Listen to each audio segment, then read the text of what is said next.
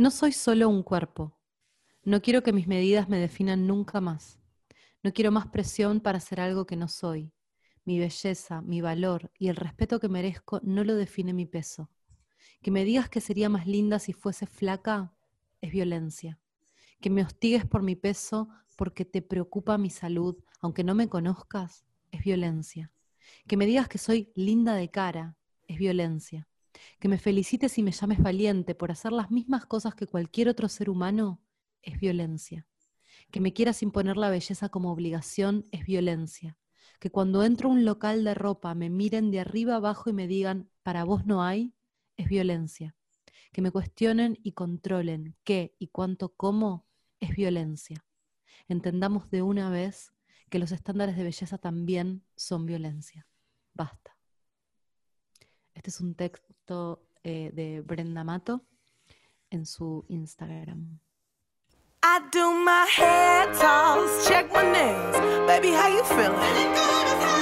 Hair toss, check my nails. Baby, how you feeling? Woo, child, tired of the bullshit. Gone, dust your shoulders off. Keep it moving, yes, Lord. Trying to get some new shit in there. Swimwear, going to the pool shit.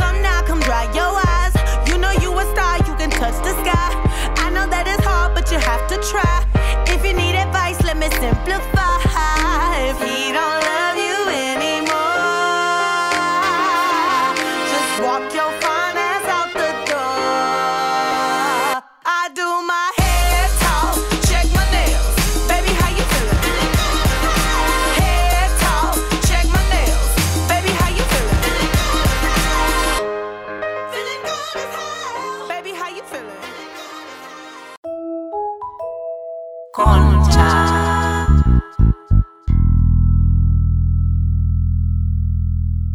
Bienvenidos a Concha.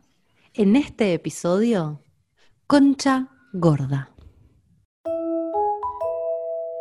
Bueno, señoras y señores, bienvenidos a un nuevo episodio de Concha Podcast, eh, donde vamos a tratar un tema que muy pedido. Eh, varias veces eh, hablamos de estándares de belleza y, mm, y de cuestiones relacionadas a las imposiciones sobre el cuerpo, sobre todo para la mujer. eh, y, muchas veces nos pidieron que, hablemos frontalmente del tema eh, de la gordura, de la gordofobia. Eh, Concha es un programa que hacemos desde experiencias súper personales y mm, las tres la verdad es que somos bastante hegemónicas en nuestros cuerpos, aunque no nos sintamos así y hayamos sido inseguras Sí. toda nuestra vida. Digo, yo soy la primera Eso que... es lo más loco para mí de, de empezar a meternos en este tema que decís, claro, no tiene que ver con eso. Siempre, que es algo que dijimos en Bella, ¿no? Como siempre va a haber algo para lo que seamos inadecuadas, como eso. Esa Total, pero, entendemos que Sí. nos- eh, hablar del tema de la gordura, de la gordofobia que, que- que- que corre en toda la sociedad, eh, exige, ex- exigía que venga una persona que pueda eh, representar y hablar desde su experiencia, así que hoy vamos a tener eh, dos invitadas. eh, ¿Dos o una? ¡Qué emoción! Dos. Ah, dos Dos. invitadas. ahí está. Menos de 20 espectacular. esta, esta superproducción del programa, en menos de 24 horas, ha logrado contar con dos estrellas del activismo gordo en exclusiva para Concha Podcast.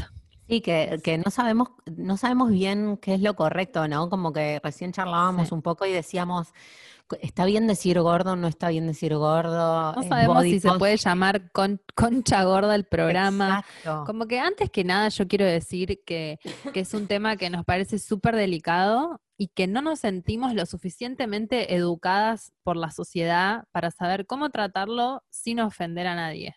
O sea, nos encantaría saber cómo se hace, pero no lo sabemos y en parte por eso estamos haciendo este programa, para poder preguntarle a las personas que militan esta, esta, este tipo de, realidad, ¿no? De vida, de, de forma de vivir, quiero decir. Ya, ya siento que la estoy cagando, ¿viste? Como que no, no puedo decir nada que- sin sentir que la estoy cagando. Y, y esto es lo que quiero compartir de este episodio, de que Sí. esto no tiene visibilidad y que no sabemos cómo hablar del tema sin meter la pata. Y nuestra idea es poder eh, adentrarnos en, en la temática para, para, bueno, para poder conocer y que todos podamos conocer para ser mejores personas. Sí, yo creo que no es que no tiene visibilidad, creo que de la mano del feminismo en los últimos años está teniendo mucha más visibilidad. Creo que sí las tres coincidimos en que es una mierda la gordofobia, en que estamos de acuerdo, pero también coincidimos en que así como muchas veces nos encontramos atravesadas por, por, por un lente de la realidad machista sin darnos cuenta y a medida que va pasando la vida y el feminismo vamos reconociendo eso, también en las charlas previas a este episodio no- nos dimos cuenta que también nos atraviesa muchas veces, incluso a nosotras, cuestiones gordofóbicas que esto de, no sé, ver a una persona más flaca y decirle qué linda que estás y entender que hay ahí o un qué valor- flaca que estás, poder opinar sobre el cuerpo del Sí. otro. Exacto. Igual, ah, eh, igual, en serio, Gor, ¿no pensás que también hablamos de que nos decimos Gor de que nos decimos gorda todo el tiempo. eh, que o sea, yo pienso que ahora tiene mucha más visibilidad que antes. Como que antes, viste, los gordos ni siquiera obvio. existían, ni ahora por lo menos eh, con, con el activismo tienen más visibilidad, ¿no? O luchan por eso, pero siento que antes no Sí. existía ni siquiera Sí, eso. igual, ¿no? ¿cuándo es Pero- antes, no? Porque también No, hablábamos digo en los de que- 90, estoy hablando Bueno, como principios cuando de los 2000, fines de nosotras, los 90, cuando empecé a poder pensar, claro. Claro. porque al- en los 40, en los 50, o sea, lo interesante es que la construcción del cuerpo es, es cultural y de lo que es bello es cultural. Y de repente en los años 50 eh, ser flaca era no bello y te vendían productos para que fueras más eh, carnosa. Y de repente en Mm. los 90 se puso de moda Kate Moss y de repente la- el, el modelo de mujer y lo que debíamos ser era... em, nada, eh, súper flaca, andrógina casi, y ahora de repente por ahí es más curvilínea, pero siempre estás inadecuada, siempre hay un- una mínima proporción o porción de las mujeres que encarnan un ideal de belleza y todo el resto quedamos afuera. Y en el caso de la gente gorda, hay, sentimos como una... mm, Una, Como un- una una discriminación extra, ¿no? Como extra, extra. es porque lo peor del espectro sí, ser gordo, es lo peor de mal. la incorrección. es ins- eh, no es sano, está mal. Hay un montón de prejuicios sobre eso que, que lo dan, que eh, La gente puede veces- opinar e insultarte, como si fuera algo como nivel insulto decirte eso. Para mí gordo bordea con puta, ¿eh? Como es como una cosa de, bueno, Sí, es decían. bueno, soy gorda, como déjame en paz, ¿viste? ¿Qué sé yo? ¿Qué te se- importa? se vio mucho Como la- una ahora en la cosa del cuarentena, cuerpo ¿no? del otro, ¿no? Poder invadir el espacio privado del otro a un nivel donde puedo opinar. No. No, y se, y se- y se visibilizó para mí cuando empezó la cuarentena, donde la- el mayor pánico que tenían Mm, muchas personas era, eh, ay, no voy a poder hacer gimnasia o voy a comer y ahora voy a salir regordo de la cuarentena. Como esta cuestión donde hay un pánico, hay, una, hay un prejuicio, hay un peso sobre la gordura, que, que además también, ¿qué es ser gordo? Es súper cultural y subjetivo. Lo que era ser gordo hace 10 años no es lo mismo que lo que es ser gordo ahora. eh, nada, y, no, y, y- y aunque nosotras no seamos gordas ni nunca hayamos eh, sido gordas, pero sí nos hemos sentido gordas, nos hemos matado a dietas pensando que teníamos que ser más flacas, eh, hemos tenido complejos con nuestros cuerpos, entonces, bueno, obviamente no, eh, eso no, no, no- no con eso quiero decir que estamos, eh, que nos pasa lo mismo con una persona gorda que debe ser cien mil veces peor esa mirada. Claro, yo, pienso en, lo que, mm, en lo mal que la pasé yo en relación a mi cuerpo y a, que- y a, y a no ser lo que tenés que ser, porque en el fondo siento que tiene que ver con eso, y si ser gordo es lo peor del espectro opuesto de lo que tenés que ser, porque así es la construcción, eh, debe ser como 80 veces más difícil eh, bancar, o sea, bancártela como, hay, hay un proyecto que me encanta que se llama Style Like You, que es eh, Body Positive, es, de- es una madre y una hija de Estados Unidos y hacen videos y la gente cuenta cómo es su relación con su cuerpo mientras se desviste o se viste, y es, es muy lindo y cada, o sea, son todos cuerpos muy diferentes. Hay algo de, mm, eh, recién miraba uno de los videos era liso, que es el tema que pusimos al inicio, que es una cantante quién es negra. Sí, es una cantante negra eh, que no tiene un cuerpo hegemónico en términos de su peso, si se quiere, es gorda. Y, y muy flagrantemente te lo muestra y está como, es reactivista de, de eso, ¿no? De, de su propio cuerpo y de cómo sea que es, lo muestra. Y, mm, y ella decía como, ¿qué le, aconsejarías a la, a- la gente joven? Eh, ¿Por qué vos, vos tenés tanta confianza en vos y en tu cuerpo y qué sé yo? Y ella como que le decía, esto que te está pasando ahora, que probablemente sea el secundario y que hay bullying y que están todos luchando por ser populares y todos luchando por encajar y te estás sintiendo como el orto, no es la vida, la vida es, o sea, es, es la, la vida es lo que viene después y es cuando vos te aceptes y es cuando salgas al mundo. El mundo no es este circulito de gente que te juzga. eh, el mundo lo es vas a hacer vos un poquito más grande.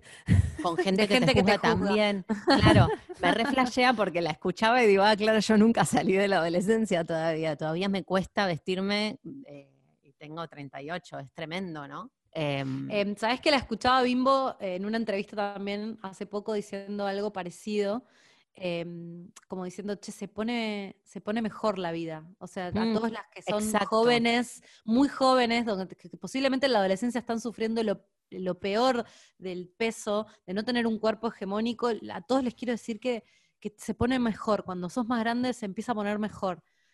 Sí, que, Eh, que, bueno, lo que decía Tampoco ella es, tiene que ver con, tiene que ver con aceptarte vos primero. O sea, el mundo no te va, no va a hacerte ningún favor, tiene que ver con vos, tiene que salir de vos. Bueno, ahí está. Ay, qué emoción, Estoy emocionada. Sí, yo Estoy también. emocionada. Nuestra primera invitada es Brenda Mato, arroba brenda.mato en Instagram. Ella es modelo eh, plus size y es activista body positive y la amamos porque la seguimos en amamos. Instagram y es Hola, genial. que Qué bueno. Qué Pará, placer eh, me parece tenerte. que estás silenciada, Brenda. Ahora Ahí sí, va, ahora Ahí sí. estás. bienvenida, bienvenida Concha. Bueno, muchas gracias. ¿Qué, qué, qué lugar? Bienvenida a la concha. Sí, qué lugar. Brenda, sabes que justo estábamos haciendo una mini, mini intro hablando un poco de- del tema. Eh, Concha siempre to- tocamos temas que nosotras charlamos mucho de nuestra perspectiva personal. Y justo para este, para eh, el, el tema que, que vamos a tratar hoy, que, que tiene que ver con el cuerpo no hegemónico y con eh, la gordura, sentíamos que a pesar de nosotras tener cuerpos como para ir más hegemónicos, si querés, también siempre nos sentimos muy fuera de, de sentir que estábamos bien, muy inseguras. eh, y de cualquier manera no, no podíamos ni empezar a pensar lo que era tener un cuerpo que no es, eh, que se va totalmente del espectro de lo que se espera, ¿no es cierto? ¿Qué pasa con eso? Y, y teníamos miedo todo el tiempo de cagarla y de Tenemos decir, mucho miedo, Brenda. Sí, sí, como total libertad de decirnos, esto es re desubicado, porque exacto. no, somos hasta periodistas dónde- profesionales. ¿Hasta dónde se, como que también hasta dónde se puede preguntar sin ofender al otro? O sea, no sabemos si ponerle concha gorda, como que tenemos, estamos Me totalmente como en el... Me parece hermoso ponerle concha gorda. Tipo, voto, voto, profundamente- Ay, voto qué bueno. porque ese sea el, el, el, el término, sí. Las sí, conchas sí, gordas sí. ganan, ¿eh? En, en términos No, de pero concha, la, concha gorda es atracti- muy atractiva. No, pero, pero te vas a reír, tipo, eh, eh, hay mucha concha gorda con vergüenza, hay tratamientos y hay liposucciones No, para el monte de no, Venus. liposucción de concha. ¿Hasta dónde real. llega? ¿Hasta ¿Hasta, dónde dónde llega? llega? ¿Hasta dónde llega esa, esa Adelgazate hasta la concha, imagínate. Sí. Es tremendo. Bueno, o las cirugías estéticas, de, ni hablar de las reconstrucciones eh, Sí, de la esas. vulva, ¿no? Eso Sí. Pero la, sí, sí, sí, la, la liposucción de concha No. existe, es Estoy real, en shock. es estoy en real, eh, así que sí, sería un, her- un hermoso título ponerle concha gorda. Perfecto, porque- concha gorda me encanta. Pero no Bueno. sabíamos si era, si podía, o sea, lo que estábamos diciendo es como que estamos en un preescolar, menos, en sala de dos, sobre la gordura y sobre, no nos senti- no sentimos que la sociedad nos haya educado para saber cómo ser respetuosos con el tema o qué, qué es, como, cómo, cómo vivirlo, ¿viste? Hay cosas de las que están tan, está tan censurado que no sabes cómo, cómo comportarte frente a esa situación. Y queríamos que nos enseñes. Yo creo que hay mucho o sea, bueno, como mencionabas, hay tan poca información eh, que hay como mucho miedo al respecto de cómo tocar sin saber que lo vas a ofender. Primero porque desde lo vamos eh, no nos enseñaron que la diversidad real de, de las personas, ¿no? Nos enseñaron Total. y todo lo que consumimos en general en los medios eh, y en nuestras familias todo el tiempo es ese mensaje de que, bueno, eh, el único cuerpo posible es el cuerpo delgado eh, y vemos siempre un único tipo de cuerpo en todos lados, no hay nada de representación, entonces lo que tendemos a pensar es que un cuerpo gordo es un cuerpo raro, un cuerpo que no es común, y en realidad es mucho más común de lo que creemos, o sea, creo que todos en nuestro alrededor conocemos personas, eh, personas gordas, entonces eh, estamos como poco acostumbrados a la existencia de esos cuerpos, sobre todo porque eso, porque están como invisibilizados.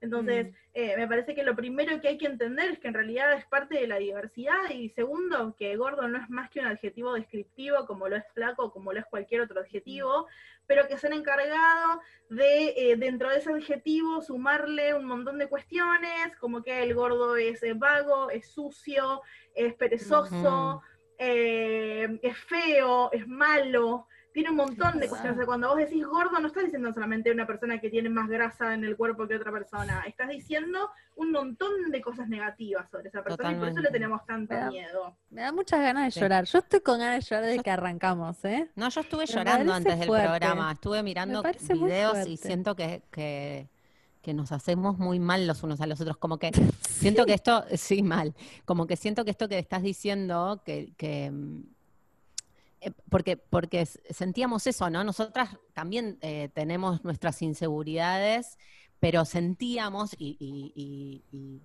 y, ahora que decís esto, pienso, claro, sentíamos que el, el, el, ser gordo no es solamente parte de la diversidad, está construido como que es lo peor de la diversidad, ¿no? Como que no es que, no es solamente no está visibilizado, sino que está denostado, como que de que está... Eh, encima es malo. Es malo, ¿entendés? No es solamente, ser diferente, es, es malo ser eh, gordo. Digo, vos sentís que es que, que la representación, o sea, porque, bueno, es eso, ¿no? No es solamente la falta de representación o de visibilidad, sino que es además la visibilidad que se le dio es re particular. Exactamente, o sea, no es, solamente la, falta, sino que lo poco que aparece siempre es una persona que eh, padece su cuerpo, nunca lo disfruta. Mm, eh, mm. Bueno, hemos crecido eh, sobre todo las feminidades con nuestra familia, nuestras tías y nuestras abuelas diciendo no, no engordes más porque acordate que gordita nadie te va a querer. Entonces el gordo no es merecedor de amor, el gordo no es merecedor de respeto, el gordo es gordo porque quiere, entonces si estás así es porque no tenés fuerza de voluntad y siempre es tu culpa. Y pareciera mm. que lo único lo que puede apuntar una persona gorda es hacer un cuerpo Tal cual, nunca, o sea, nunca podés ser gordo en realidad. Es como, ¿quién puede, ser, ¿quién puede estar contento con quién es? Entonces es como, se, se trata de eso, ¿no? Como que tu vida se resume en un círculo chiquitito en el cual lo único que podés apuntar es a bajar de peso y el resto te pasa por al lado. Entonces nunca podés disfrutar nada porque o siempre estás contando calorías o frustrado porque tu dieta no funciona. Y ahí siempre la culpa es tuya. Entonces, el sistema se encarga de hacerte sentir mal, pero a la vez te, se encarga de hacerte sentir que encima también es tu culpa. Mm.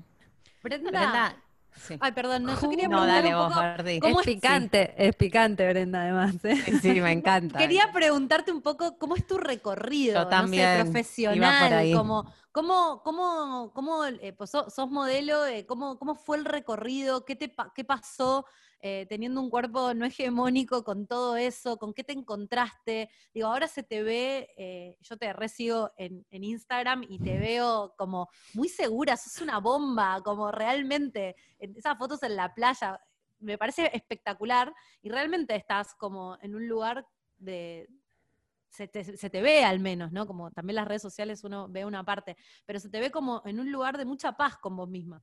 Entonces, ¿cómo fue el recorrido? Bueno, a ver. todo, por favor, Ahora, yo anoté en la lista de hoy, después de mirar los videos que vi, dije, necesito consejos de, body positive para, todos, ¿entendés? Como no se trata de, como siento que hay mucho aprendizaje para todos, no solamente ah. en relación al peso. Claro, yo creo que desde el vamos me parece que tenemos que entender que en realidad, más allá del, de la la creencia que tenemos, eh, lo normal es que todas las personas odiemos lo que somos, porque vivimos en una sociedad que nos educa para el odio y que nos odiamos a nosotros mismos y después utiliza esas inseguridades que nos generan para lucrar y ganar un montón de dinero. Ah, eso hablábamos. de entender, o sea, entendiendo eso, lo normal entonces es que todas las personas sintamos que somos basura y que no merecemos nada. Eh, y que necesitamos caso- algo para hacer lo que deberíamos ser, ¿no? y Salir a nunca vamos a comprar. ser suficientes, o sea, es- Claro. esa necesidad de consumo constante nunca, nunca genera una saciedad, porque, no sé, yo mañana enloquezco y bajo 800 mil kilos y me hago la cara de nuevo y, tipo, y soy todo lo que el estereotipo genera, pero eso no me va a generar felicidad en realidad, porque hay un montón, porque la, la felicidad es otra cosa, o sea, nos venden, nos venden una idea como empacada de felicidad, como de, bueno, la, la felicidad está dentro de esta cajita que te entrego en este momento y es como, no, mentira, no existe, no es eso. Entonces, desde el vamos, eh, obviamente mi vida también eh, fue, fue desde ahí. Yo siempre cuento en realidad que, a ver, mucho tuvo que ver con mi personalidad, eh, digamos, todo lo que hice hasta ahora. Yo nací con el cosito de la vergüenza roto. Entonces nunca, ¡Qué nunca tuve, nunca tuve drama. Yo era, yo tengo tipo fotos y videos, bueno, videos no, pero fotos de cuando era chiquita y recuerdos de que en las reuniones familiares en Navidad, poner, no sé, yo grababa una canción de la radio y les hacía un show a mi familia. ¿Querés atención, amiga? Está bien, te la vamos a dar, no hay problema. Entonces, eh, nada, o sea, siempre me gustó bailar y todo lo que tuvo que ver con el mundo artístico. Y hay algo que siempre me parece importante mencionarlo, porque, a ver, eh, me parece importante eso, hablar de que nunca nadie va a estar conforme con su cuerpo, pero también hay una realidad que existe, una presión social, eh, una presión sobre nuestros cuerpos y una opresión sistemática que va mucho más referida sobre los cuerpos gordos y ahí nace la gordofobia. La violencia Mm. que se ejerce específicamente sobre los cuerpos gordos es aún mucho peor sumada aparte de la presión estética que se, que se da con todos los cuerpos. Eso es Sí. súper Es importante entenderlo porque eh, entiendo que hay un montón de mujeres que cuando nosotros hablamos de esto dicen, no, bueno, pero a mí también me pasa. Sí, pero es peor, no te juro. idea. te juro que es peor. Es Y las pocas personas que comprenden esta, muy bien esta diferencia son las personas que han fluctuado mucho de peso, que se, o que se han hecho o bariátricas o al revés, que eran delgadas y han subido mucho de peso, y se dan Mm. cuenta cómo es el trato de la afuera. Y puntualmente con las personas gordas, que, que cuando empezamos a hablar es como, bueno, ¿y cómo es, tipo, ¿y qué me define que soy gordo, que no? Lo que te define es, eh, dar- es darte cuenta, es que alguien te lo, te lo dice, te lo hace saber. La sociedad se encarga de hacerte saber que vas a ser un ciudadano de ese mundo, porque básicamente, uy, eh, básicamente lo que pasa es que no es que un día te miraste al espejo y decís soy soy gordo, alguien te lo dijo.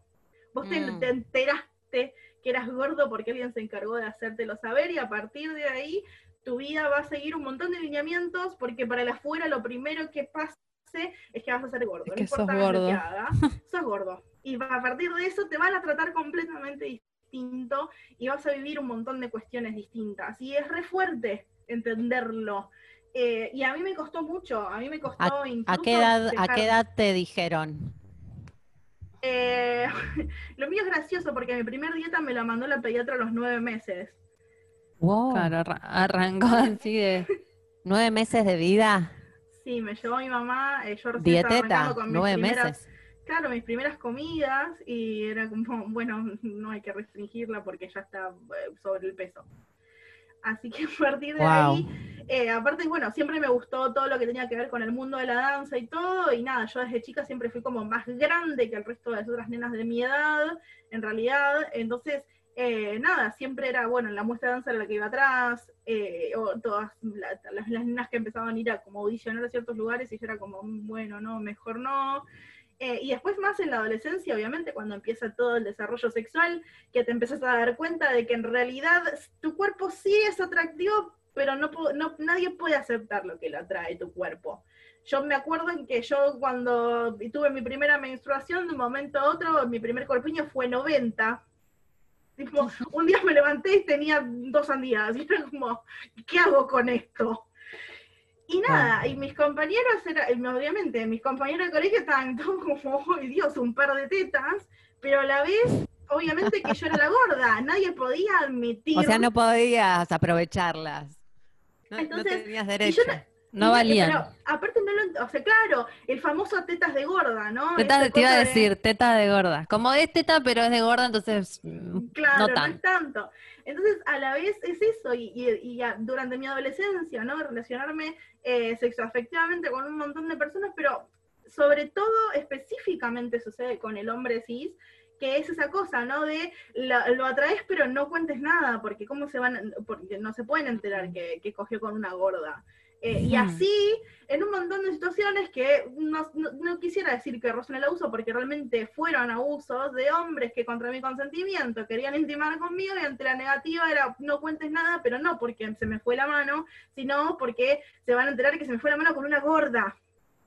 Es Mm. como, qué espanto. Lo Es peor. ¿Cómo re lo van a fuerte? Brenda, eso. Mal. O sea, yo pienso, digo, las inseguridades que yo tenía como adolescente, poniéndole esas inseguridades como Sí. un, co- un condimento social establecido, donde en general con todos los hombres cis, que son bastante mierda en general, te vas a encontrar con esto cuando sos adolescente.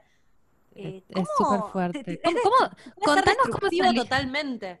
cómo saliste adelante después de todo eso, ¿no? Como, ¿Cómo lo Eh, Decíamos como que, que veíamos las fotos en la, en la prepro, porque hacemos prepro, decíamos tipo, a mí me cuesta con el cuerpo que tengo, que socialmente es lo que se supone que más o menos tiene que ser, ser segura en una foto. ¿Cómo hace esta mina que la ves y la ves que está bien, ¿entendés? Está, está confiada con lo que está mostrando. Como, ¿cómo llegaste hasta ahí después de, de- además, después de tener de estos pelotudos. Claro, después de tener tipo la autoestima minada por estos encuentros. eh, claro. Bueno, primero y principal soy actriz. Eh, Mm. estudié teatro. Eso Eh, está buenísimo. Chicas, terapia. estudien, estudien. Eh, Claro. Eso, me parece que un poco de la parte del modelaje en general tiene un poco que ver con eso, ¿no? Que Qué a bueno, veces sí. incluso la ropa que, que me dan, Mm. siento, digo, como, "Mm, esto, ¿qué pasó? Que me odian. Eh, pero bueno, nada, mi trabajo es venderla y me la tengo que poner igual y tengo que poner cara de que es la mejor ropa que me dieron en mi vida. Entonces, sos buena basi- actriz. Tiene, tiene, tiene ese condimento de, de decir como, ay, qué maravilloso este pedazo de tela espantoso. Entonces, eh, creo que va mucho en eso. A ver, es mi trabajo y me, me pagan para hacer eso, básicamente. Entonces, eh, desde ese lado está bueno. Y a ver, ¿y cómo llegué a construir, eh, cómo llegué a sanar mi autoestima? Porque la realidad Sí. es que es muy difícil y a veces cuando aparece como toda esta cosa mística, ¿no? Del amor propio, que yo siempre me río, que, que yo inventé amor propio, tipo, para mí la gente inventa amor propio Landia, y es como ese lugar maravilloso en el que uno llega y es Ese como. "Ah, ya está, me Total. amo, mi vida se solucionó, wow, y es como, no, no pasa, a ver, yo no me puedo parar frente a un espejo y decir, eh, gracias eh, Dios por haberme hecho Argentina, porque soy el orgullo de este país, y soy lo mejor que me pasó.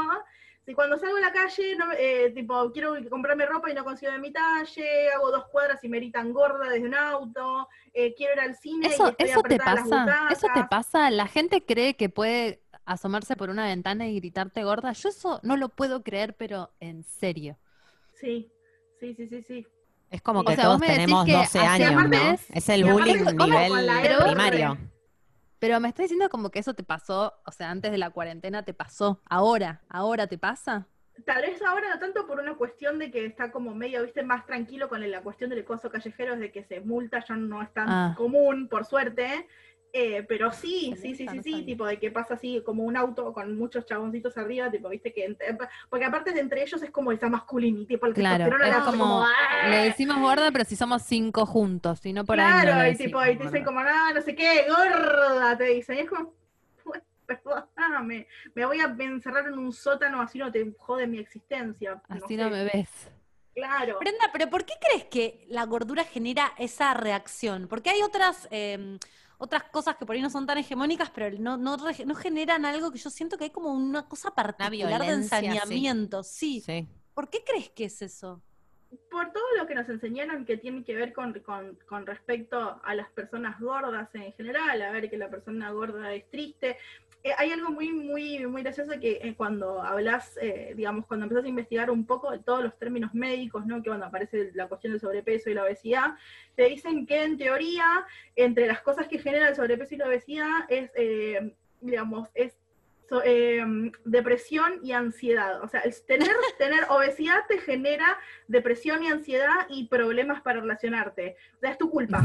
O sea, No, vos no, porque lo- sos gordo vas a ser depresivo. En realidad nadie no tiene nada que ver que te ex- excluyan de todos lados y todo Vas el a tiempo ser digan que tu cuerpo es una mierda. O Cero, sea, los, cero los de cinco pelotudos del auto te generan depresión y ansiedad, no la gordura. No, y el mundo diseñado, yo hoy pensaba, hace poco escuché un podcast que, que hablaba de cómo, cómo el diseño, o, o lo, creo que vos, Jimé, también lo escuchaste, cómo el diseño industrial en realidad está pensado para los cuerpos de, de los hombres y cómo, por ejemplo, el cinturón de seguridad para una mujer tiene menos probabilidad de no salvarte. tenés 120 Por eso pienso-. Pienso que si, si de hecho, o sea, está el, diseño industrial de, nuestra vida civil, o sea, del transporte, en todo sentido, es para los hombres. Imagínate si ya nos quedamos afuera las mujeres hegemónicas, porque además los dummies son hegemónicos. Imagínate gente que, tiene otro tipo de cuerpos o, o que tienen, no sé, cuerpos más grandes, como, digo, me imagino que... eh, es, es, es re violento en, en un montón de niveles, no es solamente el insulto de Sí, los cinco yo- boludos, sino que estás incómodo en, en, En un no sé, en el transporte, en un ascensor, En un exacto. ascensor, En un el, ascensor el- que te toma, tipo, te dice como X cantidad de kilos y al lado te dice cuántas personas equivale. Y es como yo me subo y ya ocupo la mitad de la capacidad. O sea, yo soy como una persona y media, dos, tal vez. ¿Entendés? Claro, Según el ascensor. ascensor. Entonces, Claro, es- según los dummies estos que no existen, ¿entendés? Eso es lo que digo, es re violento como... Sí, o también yo pensaba cuando pe- hablábamos de este tema, eh, yo salía con, con, con- hablando de ex, concha ex, hacemos un link con el, el episodio anterior, eh, con un pibe que el papá era, era gordo, pero muy gordo, gordo a nivel que no entraba en la silla de escritorio, y el chabón tenía que sacarse dos pasajes de avión para viajar, porque no entraba en un solo asiento. Entonces es como, ni siquiera un transporte que usa todo el mundo, ni siquiera tiene un espacio preparado para la gente gorda. Y eso también es muy violento.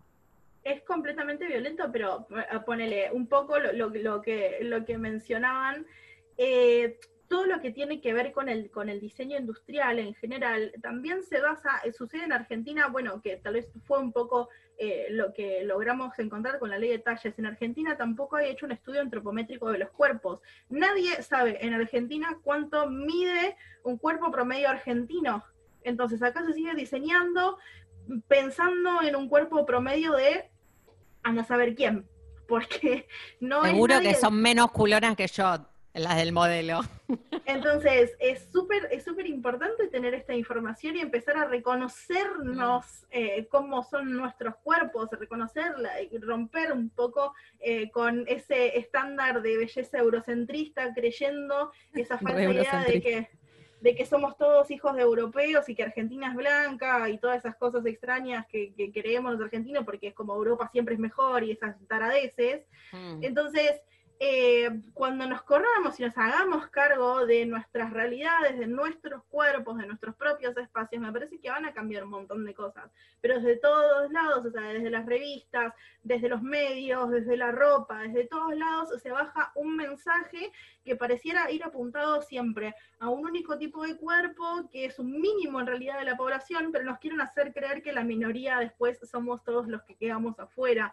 Y eso es una gran mentira, porque hay muchos Sí. estudios que comprueban que en realidad los que se terminan quedando afuera siempre es una gran mayoría. Y me parece que Ya, cuando hablamos de industrialización, de industrialización, tenemos que a- hablar de incluir a una mayoría, no a unos pocos. ¿Sabes Pasa qué? que Hoy- justo esa mayoría que se queda afuera es la que tiene que pagar y pagar y pagar para hacer algo que nunca va a llegar a ser. Es parte Exacto. del sistema que te, te Hoy, Capitalismo pensado se llama.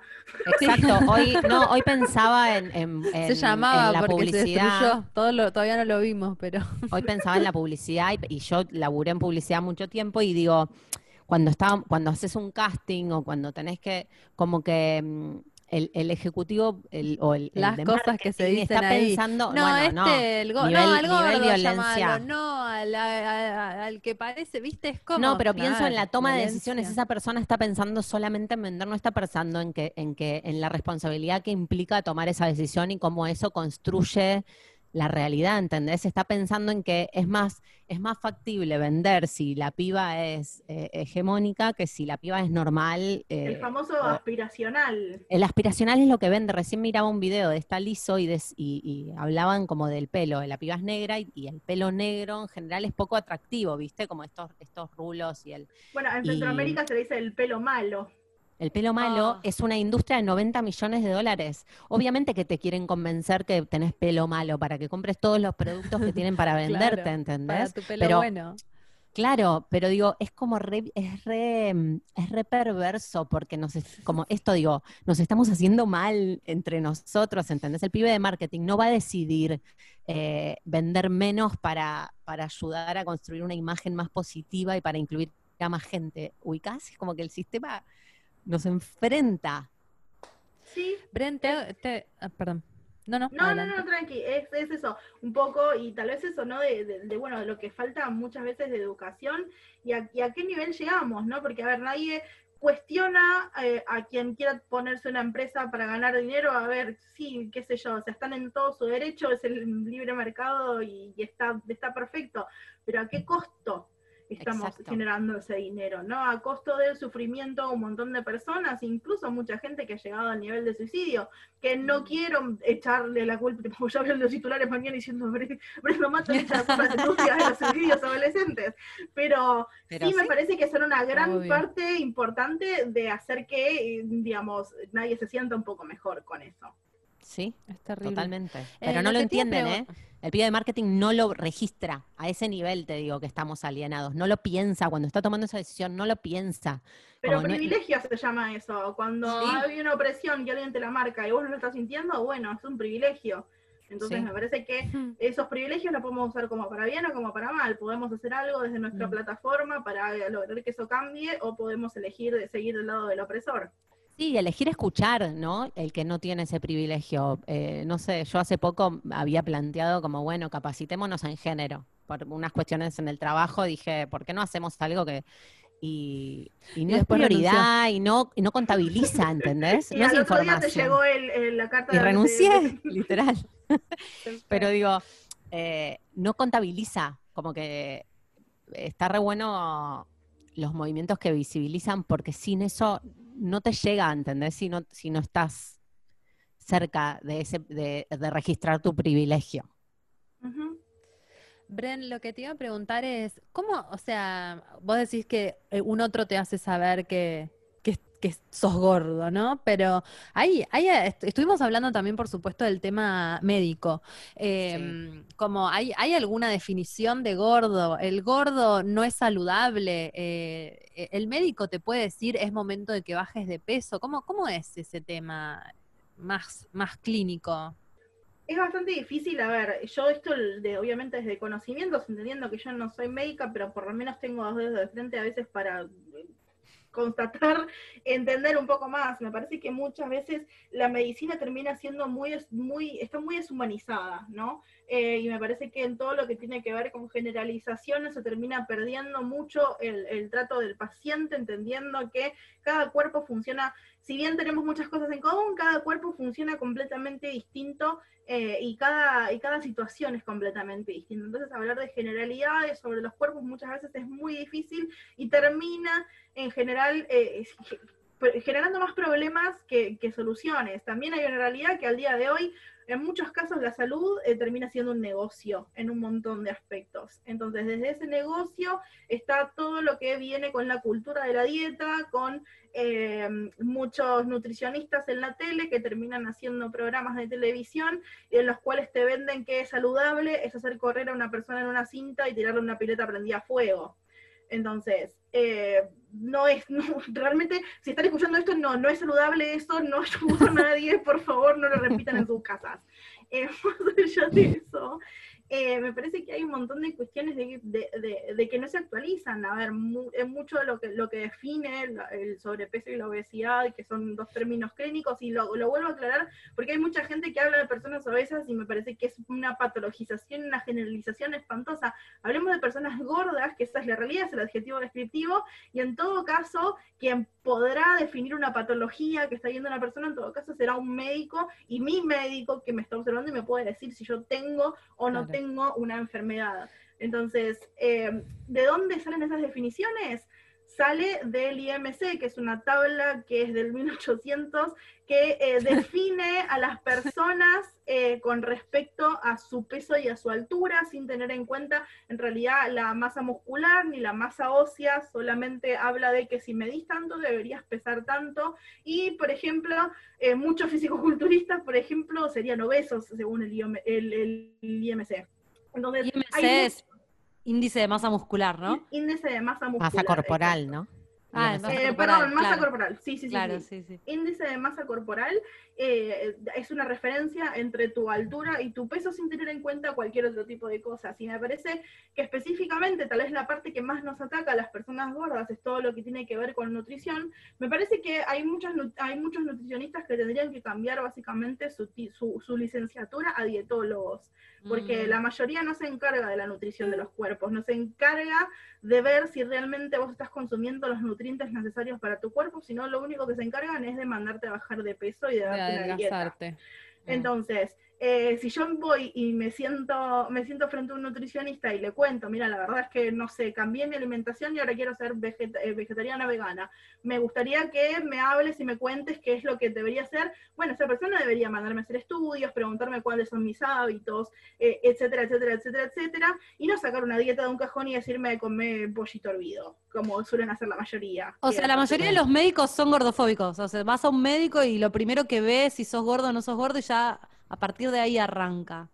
Como teniendo o sea, te mandan a bajar de peso sin tener idea, nada. Y hay un montón de casos de gente. A ver, lo peligroso de esto es que sí podemos hablar tal vez del peso como un factor de riesgo. Que mm, cuando hablamos de un factor de riesgo, puede que todas las enfermedades asociadas al, al peso, puede que te pasen, como puede que no. O sea, es un riesgo, ¿sí?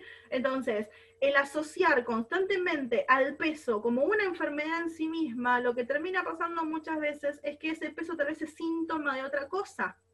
Y al poner mm. el foco solamente en el peso y no hacer un diagnóstico generalizado, se terminan perdiendo muchos diagnósticos en el medio debido a la gordofobia de los médicos.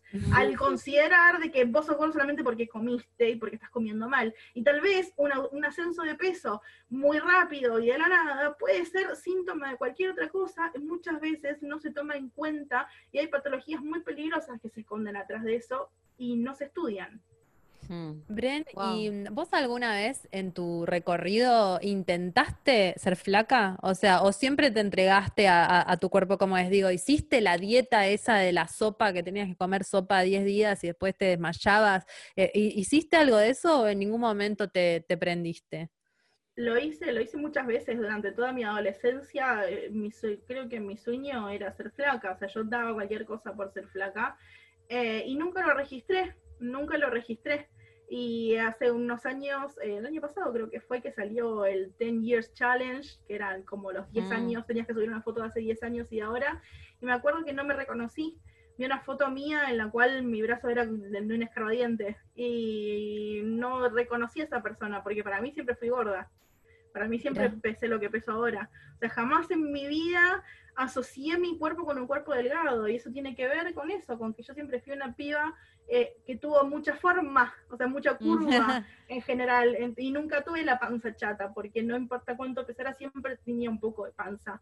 Entonces, eh, al, no asociar, o sea, nunca fui lo suficientemente flaca para ser considerada flaca, entonces acá todo lo que no es flaco es gordo, y ya está. Sí, entonces, es como que para mí siempre, o sea, siempre, eh, me acuerdo que iba a la nutricionista y le decía, bueno, pero yo quiero seguir bajando, la nutricionista me decía, estás bien, ¿no? si querés, o sea, mantener una dieta, esto, qué sé yo, y yo era como, no, esta mujer, tipo, que no me dice, volví enojada porque la nutricionista no me quería dar una dieta. Y así mm. durante toda mi adolescencia, o sea, el luchar y el pensar, el comer con culpa, ¿no? Esa, esa, esa mm. cosa de no poder disfrutar nunca. Y me, y me, y me parece que muchas veces no se habla de esto, no se trata de, bueno, es una, es una boludez, pero no es una boludez para un montón de gente que incluso deja de sociabilizar para no tener que enfrentarse a estas cosas. Deja de ir a tomar una cerveza con amigos porque hay esa cerveza me va a hacer engordar, porque si me como una porción más de pizza, mañana tengo que ir media hora más al gimnasio, y así todo el tiempo. Y así Como un castigo sobre el placer también, ¿no? Como hay algo de, no sé, ¿vos cuándo hiciste el clic? Digo, después de toda esta adolescencia tratando de ser más flaca y la dieta, y ¿cuándo hiciste el clic de, che, basta con esto? Como porque... veintipico, pero no sé si tengo o sea, un momento exacto, yo creo que fue un cambio, o sea, y sigue siendo al día de hoy un camino en el que me, como, como una cebolla que me sigo sacando capas de encima de cosas que, que aprendí durante mucho tiempo y que también eh, actué mal con, con, otras mujeres y con otras personas porque era lo que aprendí y muchas veces incluso cuando era más flaca también disfrutaba no ser la más gorda porque era, por lo menos no iba a recaer eso sobre mí. O sea, mm. eh, entonces... Eh, yo creo que a los, sí, a los 22, 23, por ahí empecé como todo el proceso y lo, creo que lo más importante primero fue dejar de rodearme con, de un montón de gente eh, que se la pasaba constantemente hablándome de mi, fijo, de mis físico y haciéndome sentir menos por eso. Eh, entonces al empezar a rodearme con gente de que en realidad tipo no le importaba eh, mi peso y le importaba mi persona y me querían como soy y no a pesar de, eso fue como el primer paso de todo. Y después eso, eh, empezar a, confiar en lo que hacía, eh, empezar a entender de que sí hay una realidad, que hay una sociedad que se va a encargar todo el tiempo de recordarme que mi cuerpo, y no importa si hablo de esto o hable de física nuclear, eh, me van a recordar que soy gorda igual. entonces, siento que... Es más importante que todo. Completamente, entonces, pero yo aprendí que mis capacidades y mi poder es mucho, eh, es mucho más valioso y mi valor no lo definen ellos, lo defino yo. Y yo entiendo hoy en día que soy una persona mucho más valiosa que mi cuerpo, que mi cuerpo es algo increíble, es algo maravilloso y es el, es el responsable de que yo ahora pueda estar hablando con ustedes, pero no es lo único que me va a definir. Mm. y si mañana mi cuerpo cambia, no voy a dejar de ser yo si mañana me levanto y peso 50 kilos menos, voy a seguir siendo la misma persona que si peso 50 kilos más. O sea, hmm. no hay algo que me pueda llegar a definir que sea mi cuerpo, porque el cuerpo cambia por un montón de circunstancias. Entonces, cuando dejé de darle esa completa importancia a mi cuerpo, fue cuando me hmm. pude liberar y darme espacio para hacer otras cosas, para darme cuenta que podía vivir más allá de estar pendiente de lo que decía la balanza. Y eso fue para mí un cambio eh, tremendo, pero hay mucha gente que todos los días se encarga de recordarme que soy gorda y que debería estar preocupándome por eso, y que si nunca intenté hacer una dieta, eh, porque tal vez esa es la solución a todos mis problemas. Entonces... Escucha una cosa, Brenda. Por ahí tenés que hacer dieta, no lo pensaste. ¿Sentís que estás cambiando? ¿Vos decís? Boluda, pero... Es por tu bien. No lo puedo creer, nunca se me, nunca se no me puedo creer que no te diste cuenta. Ay, no, me las dejo, chicas, me voy a, me voy a, me voy a, una dieta. che, Bren, ¿vos sentís que está cambiando un poco en los últimos años? ¿Sentís que hay más espacio o ni ahí, o que estamos años luz? ¿Qué, qué te parece? ¿Cuál es tu diagnóstico? Eh, yo siento que está cambiando, eh, pero es muy lento y hay mucha gente mm. horrible que se cuelga de algo que realmente no le interesa. Eh, hay mucha gente, o mucha gente que se da cuenta que esto vende y banaliza, o no entiende mm. muy bien la lucha en general, entonces es bastante complicado. Mm. sí, yo creo que hace un tiempo atrás, eh, personas como yo no podríamos tener la voz que yo tengo ahora, eh, mm. o como hay muchos alrededor, en, solamente, en Argentina y alrededor del mundo hablando de esto, eh, creo que hace tiempo no, tal vez no podríamos haber tenido la posibilidad, pero que falta, falta un montón y que es necesario seguir hablando de esto hasta que básicamente sea, sea una conversación que quede vieja y que ya no tengamos que hablarlo más, pero hasta que sea hay que eh, hablándolo, hay que seguir mencionándolo en todos los espacios posibles y que llegue cada vez a más personas, porque también es eso, es, si bien es una cuestión netamente social, netamente social lo que define nuestros cuerpos, nos hacen creer constantemente que es culpa nuestra y eso nos genera un, un, sentimiento constante de vergüenza sobre hablar de este tema y sobre creer eh, que no, bueno, esto me pasa a mí, no tengo con quién hablarlo, y en realidad probablemente con mm. cualquiera de tus amigas que los hables estés pasando, estén pasando la misma. Entonces es súper importante que este tema se hable para que entendamos de que el problema no son nuestros cuerpos, sino que es una sociedad que se está encargando de estas cosas. Mm. Ay, bueno, te amamos, Bren. Gracias por, venir a, a, iluminarnos. Me siento tanto mejor que hace media hora. Bueno, no, gracias a ustedes por este espacio y poder hablar de esto, eh, eso. Y nada, y, real, tipo, me encanta de, que yo ya, ya lo bauticé a este, a este capítulo Concha Gorda y tenemos que, eso, necesitamos más conchas gordas en todos lados. Reivindiquemos la concha gorda. es importantísimo que, que, las, que las mostremos, que las querramos así como son. Y me lo digo a mí misma, eh, que mucho tiempo me dio, me dio, vergüenza, y, incluso con, mm. con, con, ropa, esa cosa de, bueno, de que no se marque, que no se muestre, que no se vea. Eh, y bueno, no, está bien, es parte de, y bueno, que las conchas gordas también sean felices porque tienen todo el derecho de serlo. Son lo más las conchas gordas, obvio. Flora, Flora estaría muy feliz. Sí, Flora es una amiga que milita la anti-concha chiquita, ¿viste? Que dice que en la moda les borran la concha y les dejan una cosita ahí. Hasta la eh, concha quiera... hasta la concha. Te, das cuenta, no te dejan ni la concha en paz. nada, nada. Pueden seguir a Brenda en arroba brenda. ¿no? ¿Es brenda.mato? Igual en cualquier red social que pongan mi nombre, Brenda Mato, tengo como usuarios distintos, pero siempre es mi nombre, o sea, con signitos de puntuación, guion bajo y cositas, porque no podía poner el mismo nombre en todas, pero siempre es mi nombre, así que si lo ponen, seguro les sale. Es una genia y siempre está compartiendo cosas muy interesantes.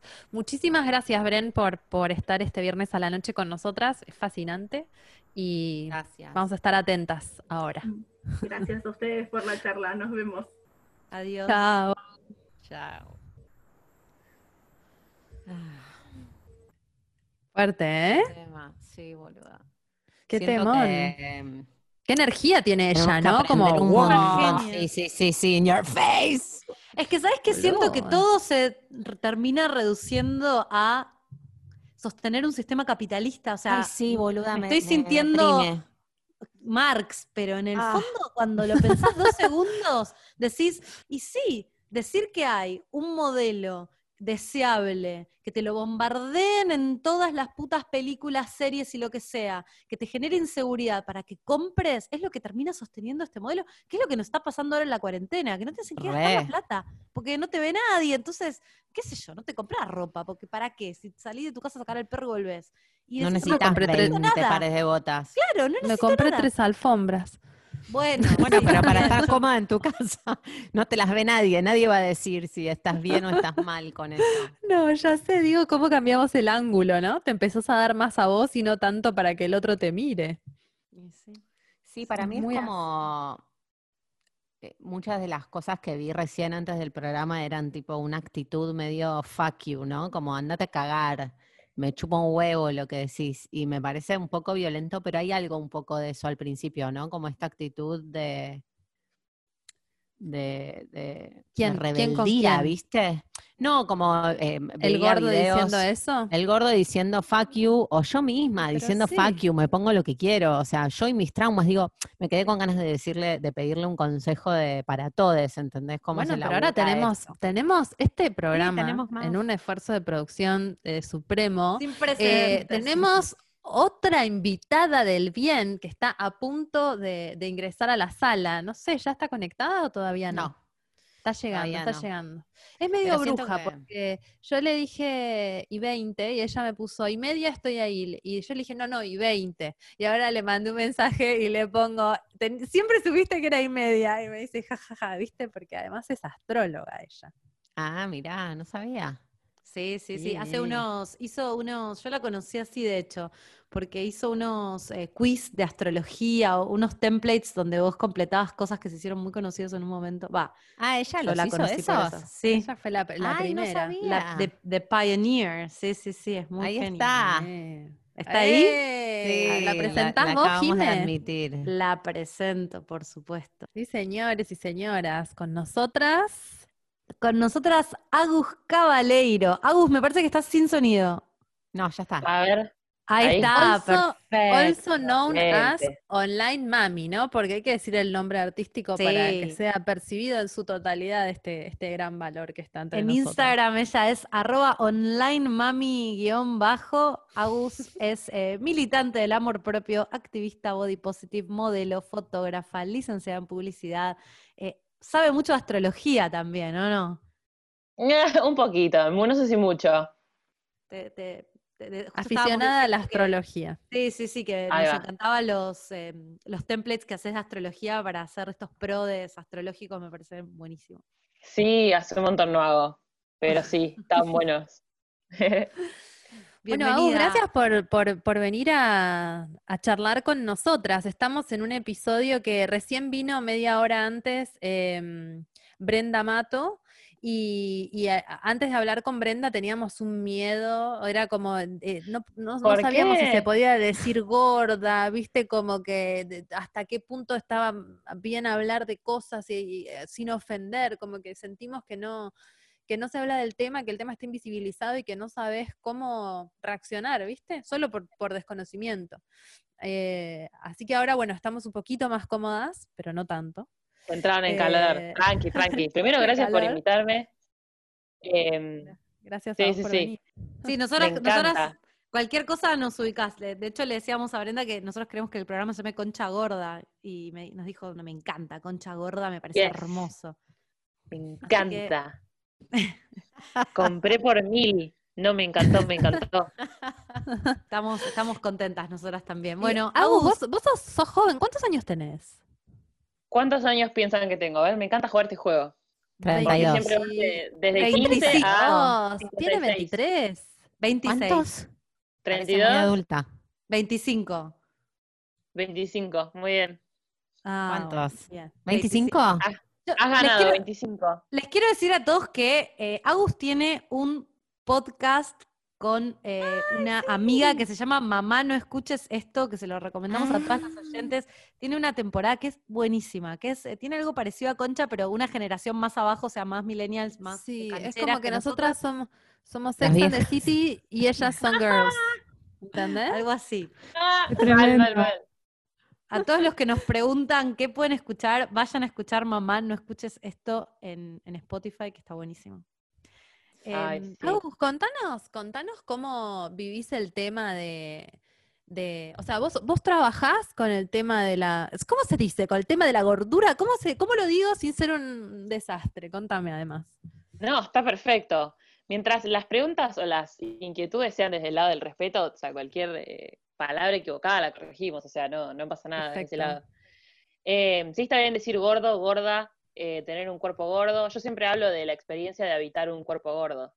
Eh, Me gusta mucho esa frase, siento que es como bastante eh, paraguas para un montón de conceptos que, que podemos hablar.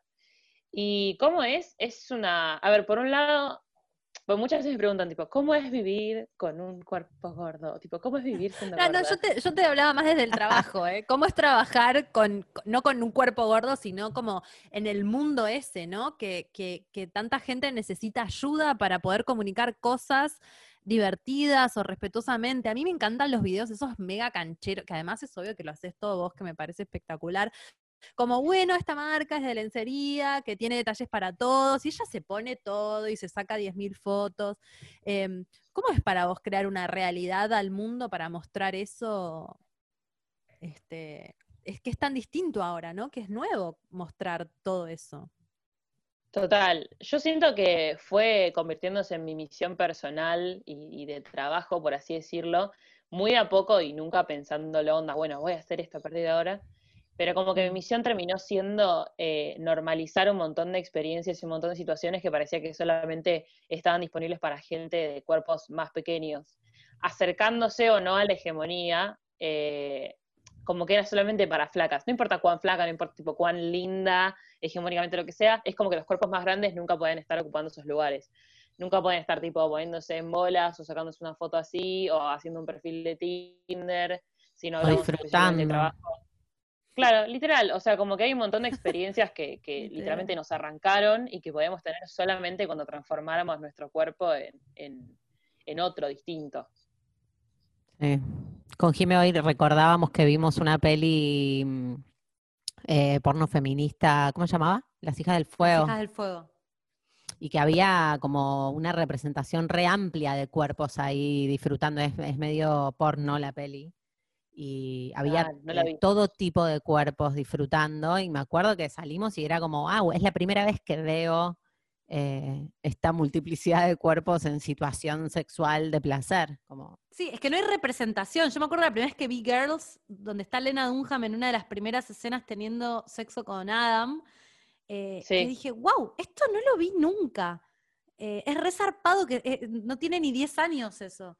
Como, y si no está representado en el mainstream, en la publicidad, en las películas, en las series, es una invisibilidad total, hay una falta de, digo, recién ahora empieza a ver eh, como buenos personajes para gente eh, gorda, que no es, tiene que ver con que son gordos, sino con que son personas que les pasan cosas como a todo el mundo. Claro, es como Eh, que si sos gordo, solo tenés que tener el problema de ser gordo y no te pasa nada más. Para la, para lo- para la, la- la ficción, ¿no? Sí. Bueno, el otro día hablaba de eso con Malén, que hicimos una columna en Futu y tenía un programa especial. Ella me invitó a hablar sobre cuerpos gordos en el cine porque todo el programa era de cine.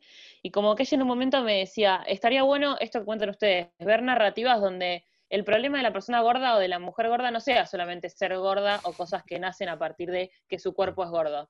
Y es como que yo le dije, ¿sabes que no estoy tan de acuerdo en ese sentido? Porque realmente, o sea, poniéndome o yo mirándome a mí misma, no sé si hay algún rasgo de mi personalidad o alguna experiencia que no haya estado al menos Atravesada. teñida o un poco sesgada, claro, por el cuerpo Mm. en, el, en el que vivo. Porque pienso en mi adolescencia, y bueno, momento clave para tener un cuerpo distinto al resto es un bardo.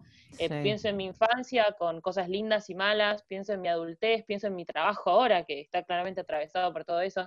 Entonces, como que yo le decía, sí, pero no, o sea, estaría re No bueno, es real. Pero en este mundo, claro, o sea, en la, claro, no es real. En el mundo hoy, tipo película, hoy es medio rari. Si es en un futuro, puede ser. O sea, esperemos Claro. que sí, es como un poco la idea. Pero es como Mm. polémico, tipo para el debate.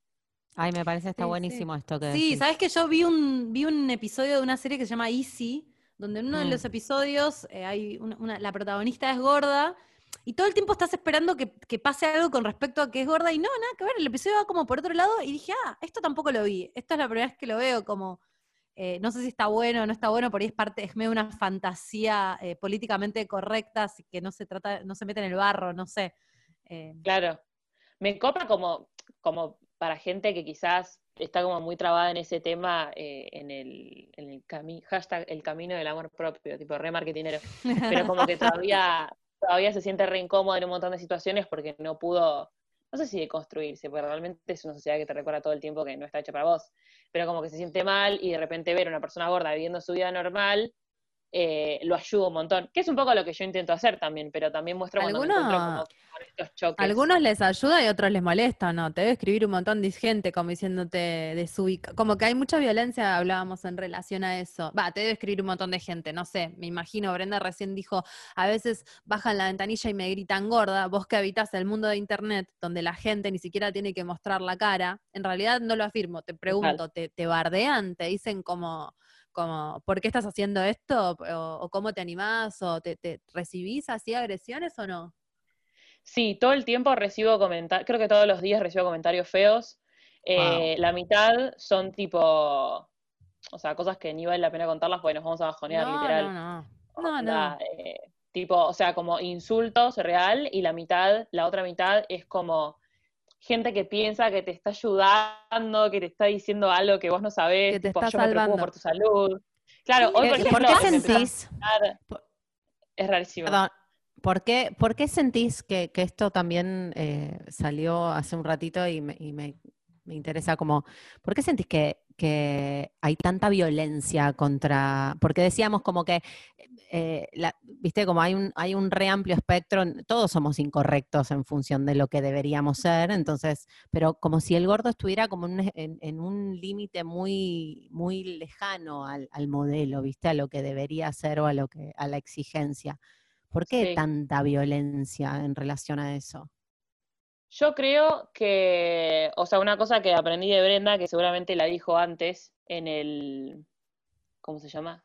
En, en- en- cuando estuvo hace un rato, es que una cosa es como eh, el patrón de belleza, que es tipo, tenés que ser eh, joven, flaca, no tener celulitis, no tener estrías, no tener arrugas, y otra cosa es la presión social, o sea, una cosa es la presión social y otra cosa es como la opresión sistema, sistémica de un sistema que te quita derechos. O sea, a la gente gorda le pasa que cuando va al médico, ponele, tengo amigas que me Mm. cuentan que van al ginecólogo y le dicen tipo, che, te conviene bajar de peso y como que no les dan mal ningún estudio, o que antes de hacerles tipo ningún análisis de sangre le dicen tipo, seguro tenés colesterol o seguro tenés diabetes, o a tengo una amiga que fue a verse un lunar que tenía en la espalda eh, y obviamente es gorda y le dijo tipo, estaría bueno que bajes de peso, tipo un dermatólogo, o sea, que tiene que ver con nada, ¿entendés?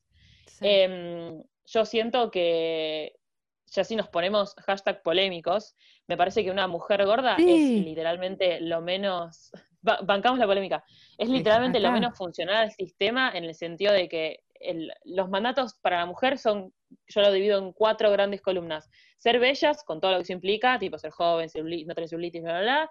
Ser madres, ser exitosas y ser sensuales, pero tipo, no me las onda como satisfacer a tu pareja que te guste coger, pero tipo, no andar hablando todo el es la paja. O sea, cancelado este podcast, ¿entendés? Entonces, Sí. una mujer gorda, una mujer gorda eh, exitosa no va a ser porque viste que las gordas somos medio boludas, como que somos medio torpes. Madre, ¿para qué si tu hijo va a nacer enfermo y te vas a morir antes de que Mm. llegue a la facultad? Sensual, ni en pedo, porque quien se coge una gorda, o sea, vos te coges o mujeres o gordas. Eh, cierra ahí. Mm. O una mina o una gorda. O sea, Claro, sos lo. sos el- que en eso- lo menos todo lo que está mal. sistema.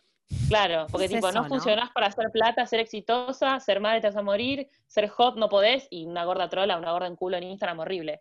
O sea, como que eso No, es todo so- lo que el sistema pide que no sea la mujer. es re Y solo funcionás, mientras vos te estés sintiendo como el orto con vos misma, solamente funcionás para consumir todo lo que te venden para, lo que, para cambiarte, ¿no? Para transformarte Totalmente. en funcional al sistema.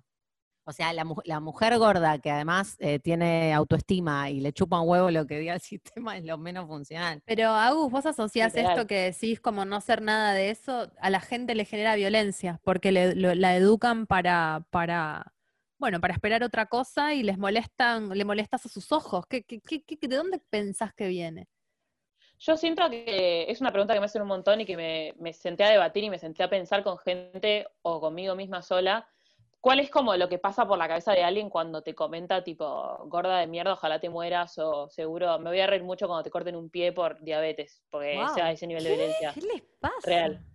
Posta, te juro por mi vida. Em, y yo creo que lo que pasa es lo siguiente, como que esa gente, va, en realidad todos nacemos, todos nacemos bajo una hegemonía y, y como ciertas reglas, ¿no? Como que dicen tipo, esto está bien, esto está mal, ser gordo está bien, ser flaco, perdón, ser gordo está mal, ser flaco está bien. Tipo, esto es Ese así, fallido, aguante ese fallido. Total, total. Em, entonces es como que vos mamás todas esas reglas de muy pequeño y vas creciendo con eso hasta que de repente en algún momento de tu vida te cruzas con alguien que rompe esa regla. Y a vos te enseñaron tanto sobre esa regla y te enseñaron tanto lo que está bien y lo que está mal, que casi que no decir nada es ir en contra de la ley.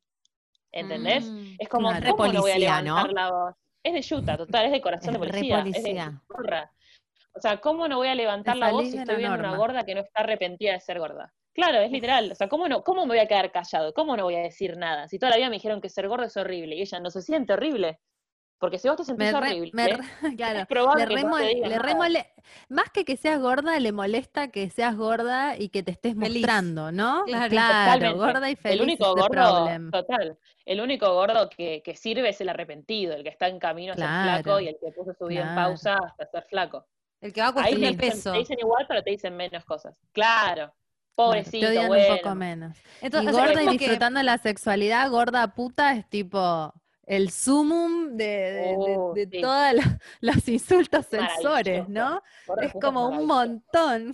Gorda puta es, es un Es montón. increíble. Es que gorda es como dice Mía Granados, eh, un insulto trampolín. Es como gorda, ¿A qué? primero digo gorda y después digo el resto, ¿entendés? Tipo, si mostrás, claro, de- determinada inclinación política, ah, gorda planera, ¿entendés? Y no sé, otra cosa. Es como el, es como el porro de O los eso y insultos. algo más. Claro, tipo, bueno. va para todo el mundo. Es buenísimo. Arrancás por ahí. Como puto también, tipo, ah, puto de Sí. mierda, puto que hace esto, puto que va para allá, Sí. puto que va para allá. Bueno, Total. trampolín, maravilloso concepto. Agus, hablando de eso, de, de ser puta y de la sexualidad, ¿qué pasa, digo, en la adolescencia cuando empiezan, hablábamos de eso un poco con Brenda también, ¿no? ¿Qué, qué pasa con, con los hombres que, que O pa- con- para toda mujer adolescente siempre te sentís mal y siempre es difícil y, y entonces me imagino que la experiencia de tener un cuerpo más grande, un cuerpo que no entra en las reglas, debe ser, eh, ¿cómo lo viviste vos? Digo, ¿cómo...? Eh, yo siempre digo que ser gordo o ser gorda o borde es una experiencia muy solitaria, porque si Mm. vos te pones a pensar, entre, entre nosotras, las mujeres cis al menos, Sí. Eh, es muy común decir, no, boluda, me salió una cana, tipo, yo tengo un que tengo canas, y como que lo recuerdo a mis amigas, no, boluda, me salió una cana, me salió un grano acá, y una amiga te dice, no, que ponete esto, te recomienda algo. En cambio, es muy poco probable que recomiendes, o es muy poco probable que le digas a otra, che, boluda, engordé. Es muy Mm. raro, no sucede nunca, porque es como la, la- el único defecto, entre muchas comillas, o es la única regla que estás rompiendo, es como que se tiene que esconder. Entonces a mí también me pasó de tener amigas gordas, aunque sea como la gorda del grupo, pero capaz tener una amiga gorda que capaz también era del colegio, también era de inglés o del taller o donde sea, y nunca ponernos a hablar uno a uno diciendo, che, boludo, ¿a vos te pasa esto que me está pasando a mí? No, o sea, nunca sucedió y tengo 25 años y nunca tuve una conversación así con ninguna amiga cuando evidentemente las dos estamos pasando por algo parecido. Es como cuando en inglés dicen the elephant in the room, onda, la Sí. situación obvia que no podemos ignorar, Sí. tipo, Nadie así. dice nada, pero lo Em, estamos viendo todos. A mí particular, claro, literal, es como nadie está diciendo nada, pero tipo es clave, o sea, no puedes ignorarlo. Eh, a mí particularmente me pasaba ponerle cuando era muy adolescente que, que tardé un montón, tardé un montón según la hegemonía, ¿no? ¿Qué es tardar en hacer algo? En chapar, todos mis amigas habían chapado y tipo yo no había chapado, ponele, a mí me repesaba eso, me recuerdo, patente. Y me pasaba que venían en, en- en hashtag el baile, la matiné, eh, de 9 a 1 de la mañana, a, a decirme tipo, eh, mi amigo, mi amigo te quiere dar. Y yo como, no les creía, ¿entendés? Dije, esto es una joda, Ah. va a terminar en que es una apuesta, a ver quién tipo se Wow. chapa la más fea. Re yankee. seguro, total. Que repasaba igual, yo tenía amigos que jugaban a eso, a ver quién se chapaba la más fea. Re estúpido encima, jueguen a ver quién se chapa la más linda, son todos unos estúpidos. Y pero ¿Por la qué? más fea es más O sea- fácil, boluda. Entre comillas, ¿no? No, pero- Estoy haciendo Pero con comillas. sí, sí, obvio. Era- o sea, los iba a rebotar menos, asumo. Claro. pero, claro. o por lo menos en Por los eso 2000, juegan a eso. Asumen eso, Pero la- ¿no? Sí. Ellos. Obvio, claro. Obvio. Eso es re violento que, también. tipo, total. Sí, todos esos juegos, esa- esas apuestas, eh, esas situaciones, como que se redaban. No sé cómo estarán los pies ahora, pero con, no sé, TikTok. Pero en el 2000 eran re así. Eh, así que bueno, como todo ese medio despertar, medio que tardó un poco hasta que realmente encontrara una persona en la cual Mm. confiara. Que es un camino válido, pero a mí me chupaba un huevo, yo quería chapar, ¿entendés? Tipo, banco que, que quieras chapar con tu primer novio y ponerla con tu primer novio. Yo no quería eso, ¿entendés? Y como que fue un poco así por obligación. Una Claro, paja. yo quería ser re puta, no que yo quería hacer No sé si cualquiera. reputa. Yo quería chapar, tipo, a ver qué onda, ¿entendés? Tipo, me acuerdo que mis amigas tenían un folio donde cada vez que se chapaban un pie de nuevo, una de nosotras le escribía en un papel el nombre del pibe y la guardaba en un folio, ¿entendés? Y tenía una amiga con un folio así, boludo, era como la concha de la lora. Pasame uno, bro. Cualquiera, agarrá así, cerrá los ojos, meté la mano en el folio y pasámelo, pero, por favor. Aparte, en esa época todos como que empezaban a tener sus primeras historias de amor, tipo, me mandó un mensaje de texto. Me puso una canción en el MSN, y yo tipo jugando al Pet Society, sola, ¿entendés? Es una paja.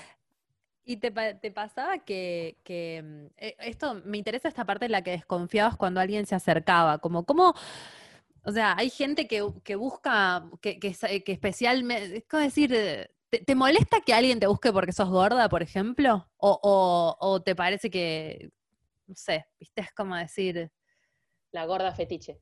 sí, Claro. contanos algo sobre eso, sobre eso. ¿Te molesta o te parece que está bien?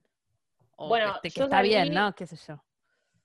en- sí, en mi vida sexoafectiva hubo muchachos que sí, muchachos que no. O sea, es muy loco porque yo creo que en el imaginario de las personas gordas que todavía no tuvieron su primer encuentro sexual de ningún tipo, ¿no? No solamente con un, un- un pene, pues, ¿para qué carajo los queremos?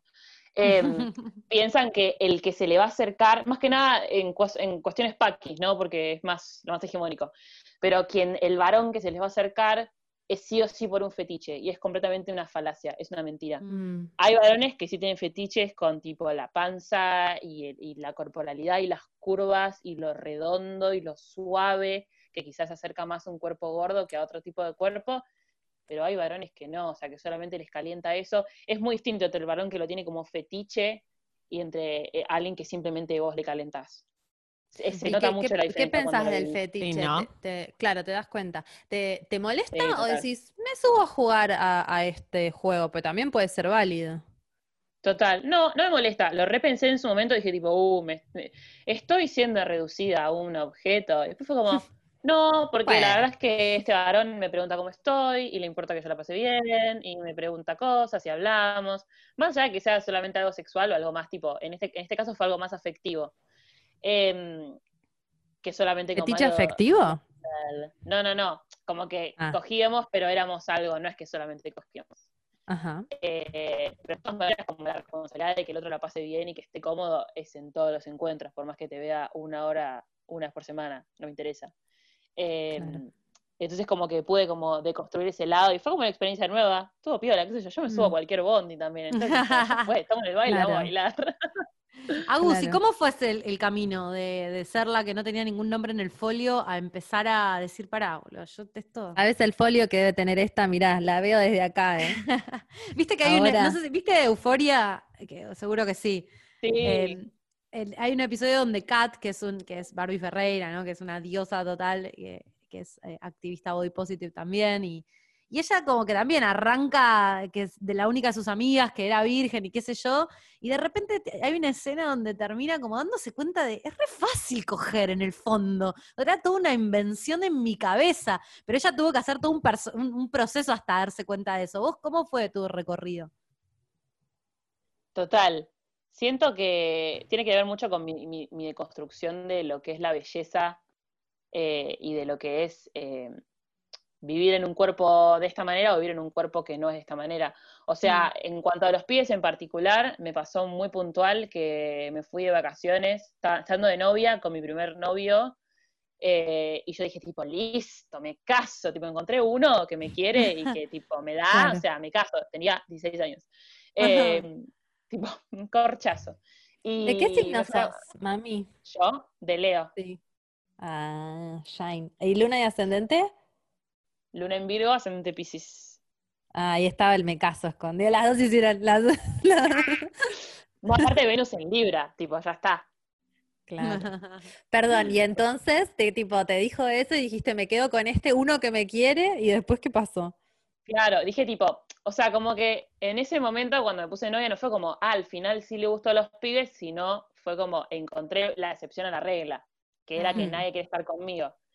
Eh, Mm. O sea, Mm. yo tipo, la primera vez que chapé me puse con, me puse de novia ese día, intensa, Mm. hashtag intensa. Em, como que tuve que realmente confiar en alguien para chapar por primera vez, que no me estuviera cagando, que no estuviera haciendo una joda, fue un proceso. Y me acuerdo que me fui de Mm. vacaciones con mis papás afuera eh, y estamos en un all inclusive y de repente tipo veo que me hace ojitos y churro de la pileta. Ay, no, no, pará, Como- Agus, Pará. Sí, de vuelta, de vuelta. Censura, censura. Que Se se cortó, cortó, se cortó. ¿Quién te hizo ojitos? Sí, Se cortó, no puedo se cortó, se cortó.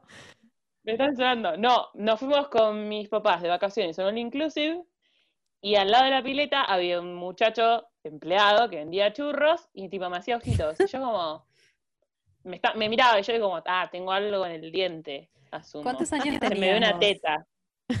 Eh, 17 creo. Re menor.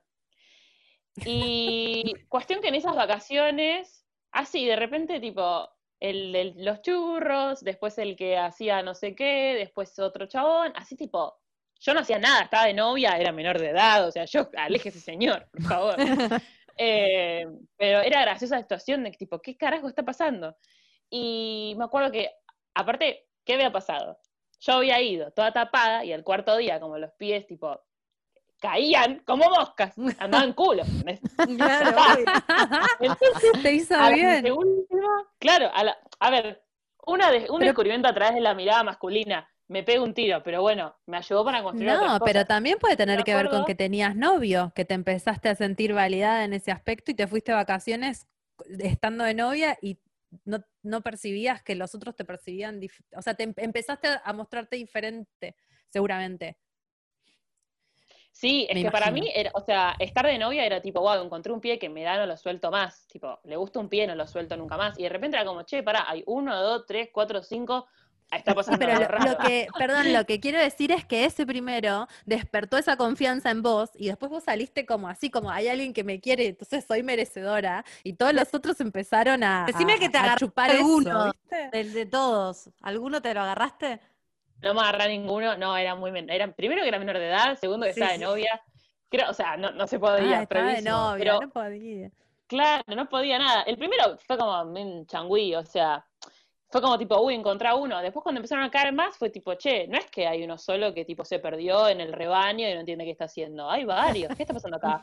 Y me acuerdo que el anteúltimo día nosotros nos habíamos hecho amigos de unos argentinos que también estaban viajando y había una- yo me juntaba mucho con una yo, pero era flaca, una bailarina, flaca, súper cuerpo de bailarina, porque ella tipo enseñaba danza, había bailado toda su vida y se la pasaba haciendo medialunas en la arena, tipo elástica, espléndida, no sé qué, tipo diosa con el viento. Y me acuerdo que en un momento se nos, se nos acercan dos chabones y como que me piden a mí mi teléfono, una cosa así. Yo estaba con ella, yo tipo no entendía nada, ¿entendés? Tipo, ¿qué está pasando? Y el pie dice una cosa, onda, me dice, eh, ella, mi amiga se va y me dice a mí, tu amiga es hermosa, es súper linda, me encanta, pero acá nos gustan las chicas como vos. Yo tipo, ¿what? Acá ¿Cómo donde- dijo? Quedo a vivir. Acá, Acá, ¿dónde? acá ¿Dónde donde digo, era? Acá, acá, es acá. en Río, gordo. Ay, Eh, sí, boluda. En el país, en el país donde- en el cual estaba. ¿En Básicamente. Brasil? ¿A dónde estabas? No, lo mantendremos en secreto. arre. Ay. Solamente para plantear la intriga. Pero me encanta, o sea, no, pero, pero para mí eso remodifica, o como mm, todo el tiempo pensaba en, en- en mi anécdota de a mí la ropa brasilera me queda mejor porque soy culona, y pienso en esto, ¿no? Como de que te fuiste afuera y empezó a pasarte otra cosa diferente a la que te pasaba acá, y, y que Jime dice que los argentinos son una mierda. No, mentira. Pero digo, hay algo de, de que, de que acá, vos dijiste eh, hace un rato que me quedó ahí como resonando, como dijiste, esta sociedad, eh, esta sociedad no está hecha para mí. No dijiste yo no estoy en, yo no, yo no encajo en la sociedad, dijiste esta sociedad no encaja en mí. Que fue re loco, no sé si fue un furcio o algo, pero como que re hay algo también de eso, ¿no? Digo, en este lugar donde estabas era otro el parámetro y por ahí vos estaba, eh, les gustabas más vos que la bailarina y, y cómo, cómo ese corset que, que vemos afuera, ¿por qué el mecanismo es, tenemos que encajar en ese corset de lo que es correcto? porque en- en- pensamos que es en ese- en normal. ese afuera. Pensamos que es Claro, pero natural la sociedad. Y en realidad es una construcción social. En eso para mí es la falacia del amor propio. No es propio el amor, es social siempre. Porque es difícil construirlo de, de tu propia individualidad cuando. No, para mí al contrario, es re propio, porque digo, si pensamos que afuera, de afuera va a venir la validación, la, afuera está armado de, como el afuera le conviene, ¿entendés? No tiene que ver con vos y con, y con, y con tu persona. Es si vos no encajás en esta sociedad, te quedás afuera, no, es al revés, es como esta sociedad no está hecha para mí. Esta sociedad no me, no me está integrando, ¿entendés? De alguna manera. O sea, siento que, que todos terminamos en nosotros somos los incorrectos y no planteamos, che, está mal lo que está pasando ahí afuera, en realidad. Total, siento que eso es algo re de las mujeres porque nos enseñan que nosotras somos las que nos tenemos que adaptar las que tenemos que rellenar cierto papel. Mm. No veo ni en pedo a un varón tipo. A ver, los varones obviamente sufren la presión social, sería re estúpido decir que no. Hay varones que me escriben y que dicen tipo, che, por favor, pasame activistas varones porque me encanta tu contenido, pero Claro. necesito ver un pibe pasando lo mismo que estoy pasando yo. Mm. Y es re triste porque literalmente no hay, No o al menos no los conozco yo. Si alguien conoce me puede mandar un DM y los recomiendo. Eh, pero obviamente con la mujer es mucho más grave eh, porque es nuestro papel ser todo lo que dije antes, bellas, trolas, madres exitosas. Entonces siento que el amor propio es quizá el salvavidas que tenemos para no pasarlas tan mal en esta sociedad y no morir ahogados. Eh, me parece que el amor propio no es como amar cada parte de tu cuerpo y, y decir como amo esta estría de tigresa, una marca de mi vida. No, me un huevo la estría, o sea, la- a veces me levanto, la miro y no pasa nada, y a veces cuando veo que está agrandado digo tipo, uh, la concha de la lora, ¿entendés? O sea, también pensar que es un camino lineal, que tenés todo resuelto, es una falacia. Yo a veces me miro en el espejo y digo tipo, che, la puta madre, o sea, qué mierda esta estría, ¿entendés? Tipo, ni ganas. Eh, ni- o sea, si no se Mm. agranda está bien, pero si se agranda, tipo, me pongo mal, o capaz un día me levanto y me chupo un huevo, no es un camino lineal. Y es como la tolerancia a una misma o a una misma de entender que, que estamos en este cuerpo y que la, la única razón por la cual nos molesta es porque nos enseñaron que nos tiene que molestar y que tenemos que entrar en cierto, en cierto molde, porque si no nos chuparía un huevo. O sea, si yo hubiera nacido en otro país, tipo, aparte de ponerla todo el tiempo, no pasaría nada, ¿entendés? Es que No nos vas a decir. ¿Qué? No entiendo por qué no lo quiere decir, además. Me da vergüenza decir que es país. Estados Unidos. No sé, no entiendo. No, no es de Estados Unidos igual. No Pero importa, qué- no ¿Cómo importa. van a tener como una secretina? Un char. misterio, para un que la gente misterio. Ay, que lo diga. Me gusta. yo igual No, lo que pero me- tan- Quiero ¿Qué? ser así. No, que digo que a lo que me refería antes con que el amor es muy difícil propio, que primero tenés que desarmar la dimensión social, porque si no encima es una imposición más querete Sí, como re. sos. Anda a cagar. Si estoy todo el tiempo total. bombardeada. Es re difícil. Como que Total. Es como un- es, eh, una quinta pata para pedir a las mujeres, tipo, ay, encima amate, pará, boludo, no tengo tiempo. Tengo Claro. un marido que es un gil, tengo dos pibes, tengo que ir al coso, encima me anoté en pilates porque, tipo, si no te cuidás, no sé qué, bla, bla, bla, chupame un pie, o sea, no, no tengo tiempo. Es tenerse paciencia dentro de lo que se pueda, no vas a estar Ay, qué lindo. bien, no vas a El- estar el- pasando No, y para mí también. El amor propio es la paciencia, no es Para- no tipo a solo aceptarte como sos, tenerte Pa- paciencia. Y para mí, yo por, por algo dije que tenías 32. Para mí hay algo de, de, mm, como una madurez y de un, de un como porque es madurez, no es rebeldía, ¿entendés? Es como váyanse a cagar, como pero, pero desde un lugar maduro, no sé cómo explicarte, que, que yo siento que a veces no tengo, que no me la banco, que no puedo, que no tengo esa, no sé, esa madurez Esa para, para bancarme esta, esto que entiendo, ¿entendés? En algún lugar. Como que después me siento re incómoda y me cuesta vestirme y, y no sé, lo que sea. Sí, igual a veces a mí me pasa que, que, que, no sé, tengo un mal día o que no sé qué carajo ponerme o que me- de repente paso enfrente de un espejo y digo tipo, uh, la concha de la lora, soy horrible. Y después trato de acordarme, no, bueno, pensá en esto, tanto. lee tu propio posteo. Como que trato de auto desacreditar, eh, como que trato de desacreditar mi pensamiento horrible. También fui muchos años en terapia, sigo yendo. Un saludo a Laura si está escuchando esto, mi psicóloga. Em, pero todo es posible teniendo un cuerpo gordo. Tipo, levantarte a mí, levantarte al más lindo, o sea, Mm. Un saludo, no mentira. No va a decir el nombre. Che, Agus, No, ¿y no, ¿qué le dirías a, a chicos, a chicas más jóvenes, no sé, de 17, que están de 15, 14, que están entrando en la, la peor, que para mí la adolescencia, el colegio, el secundario es lo peor que te puede Peor. pasar? Que nos escucha gente muy joven, no lo podemos creer, pero pasa. eh, como que, ¿qué les dirías? Vos que ya estás, no, no, en el, no, no superada, porque nadie lo está, pero sí por lo menos del otro lado de- de- del secundario, de la peor parte. No, aparte yo resiento que me falta re un golpe, un golpe de horno, como que sí, sí, estoy hecha, y después es como, arre, ¿quién te cree que sos? Eh, tipo, me lo digo a mí misma, ¿entendés? Tipo, en un espejo, Sí, ¿quién obvio. sos, amiga? Eh, ¿qué les diría? Creo que eso, traten de evitar que, o traten de relacionarse con gente que está pasando por lo mismo. Quizá no se atreven a, a contarle a una Mm. amiga que piensan que tiene un cuerpo parecido, pues capaz hasta la amiga se ofende, ¿entendés? Tipo, ¿qué me estás diciendo? Soy una gorda horrible, o sea, es muy difícil realmente, que traten de, de moderar lo que consumen, que sigan activistas, que se informen, que traten de charlarlo, si pueden, tienen el privilegio de poder ir a terapia, que vayan a terapia, por más que no, no tengan nada, entre comillas, por más que no es que no se puedan levantar de la cama, pero si están tristes o están con un problema o dudando de X cosas, pueden ir a terapia, que vayan, que siempre suma, em, que moderen lo que, lo que siguen en, en Internet. Es increíble cómo lo que seguimos en Internet te, te cambia tipo tu visión. O sea, el otro día estaba eh, al pedo en Instagram y vieron esos Instagram de parejas, tipo Relationship Goals, Los es tipo odio. un video. No, yo no los miro, Pero- pero me dan asco. No, no, no, ni siquiera nunca los miré. No. Yo vi cinco de esos y dije tipo, capaz quiero tener un novio. Y fue como, arre, no. ¿Por qué me despertó cinco videos del orto? Tienen cinco videos del orto. Entonces imagínate consumir esto todo el tiempo. O sea, en TikTok hay muchas cosas re superficiales. Está bueno como no likearlas, pasarlas de largo, eh, para que el algoritmo te tire cosas más piolas. Las redes están hechas como herramienta para que nos muestre El, cosas de las que queremos ver. Entonces aprovechemos Ay, esa sí. herramienta y, y likeemos tipo cosas que creemos que nos van a que nos van a hacer bien. Dejar de consumir basura, tipo, si algo te hace mal, tipo, ves a una piba en Instagram que decís tipo, uy, ojalá tuviera esa cintura, ojalá tuviera... eh, esa piba tampoco tiene cintura porque usa Facetune, así que dejarla de seguir. Mm. Cancelada, reina. Eso más Esa que es la nada. madurez, ¿entendés? Hacerte cargo de eso y decir, chau, corto, no lo hago. Yo, con 38.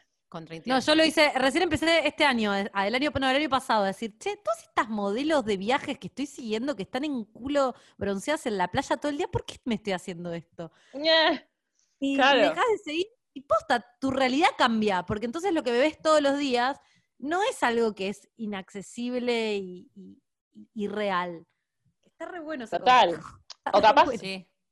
Ay, las quiero. Uf, Claro, capaz seguías, menos. no sé, las 10 modelos que te gustan, pero después seguías gente que sea más parecida a vos. Porque si no, vas a pensar que el que está mal es tu cuerpo, ¿no? Que estás viendo una visión sesgada de 10 personas que son iguales.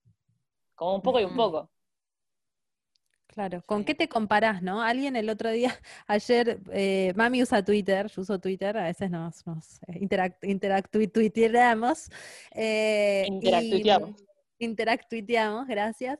Y, y bueno, y yo puse, puse una encuesta, ¿no? Como te deprimís más, eh, Instagram te deprime y Twitter por ahí no tanto, ¿no? Y to- todo el mundo decía que Instagram sí, que tipo casi todos votaron que Instagram es súper deprimente y alguien puso como que había un est- una chica que es periodista, no alguien, como es una opinión validada, que hay un estudio que dice que el cerebro está hecho para comparar, ¿no? Todo el tiempo, como que naturalmente compara y que entonces cuando vos consumís cosas de Instagram te comparás con eso automáticamente y eso te perjudica. En Twitter somos todos unos miserables, entonces bueno, te comparás con miserables y decís, está bien, redondeás para arriba, pero en Instagram es más duro porque te comparás.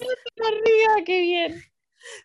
Pero, pero es al- en Instagram es al revés, redondea siempre para abajo. Es, es un buen consejo curar el, la imagen que consumimos.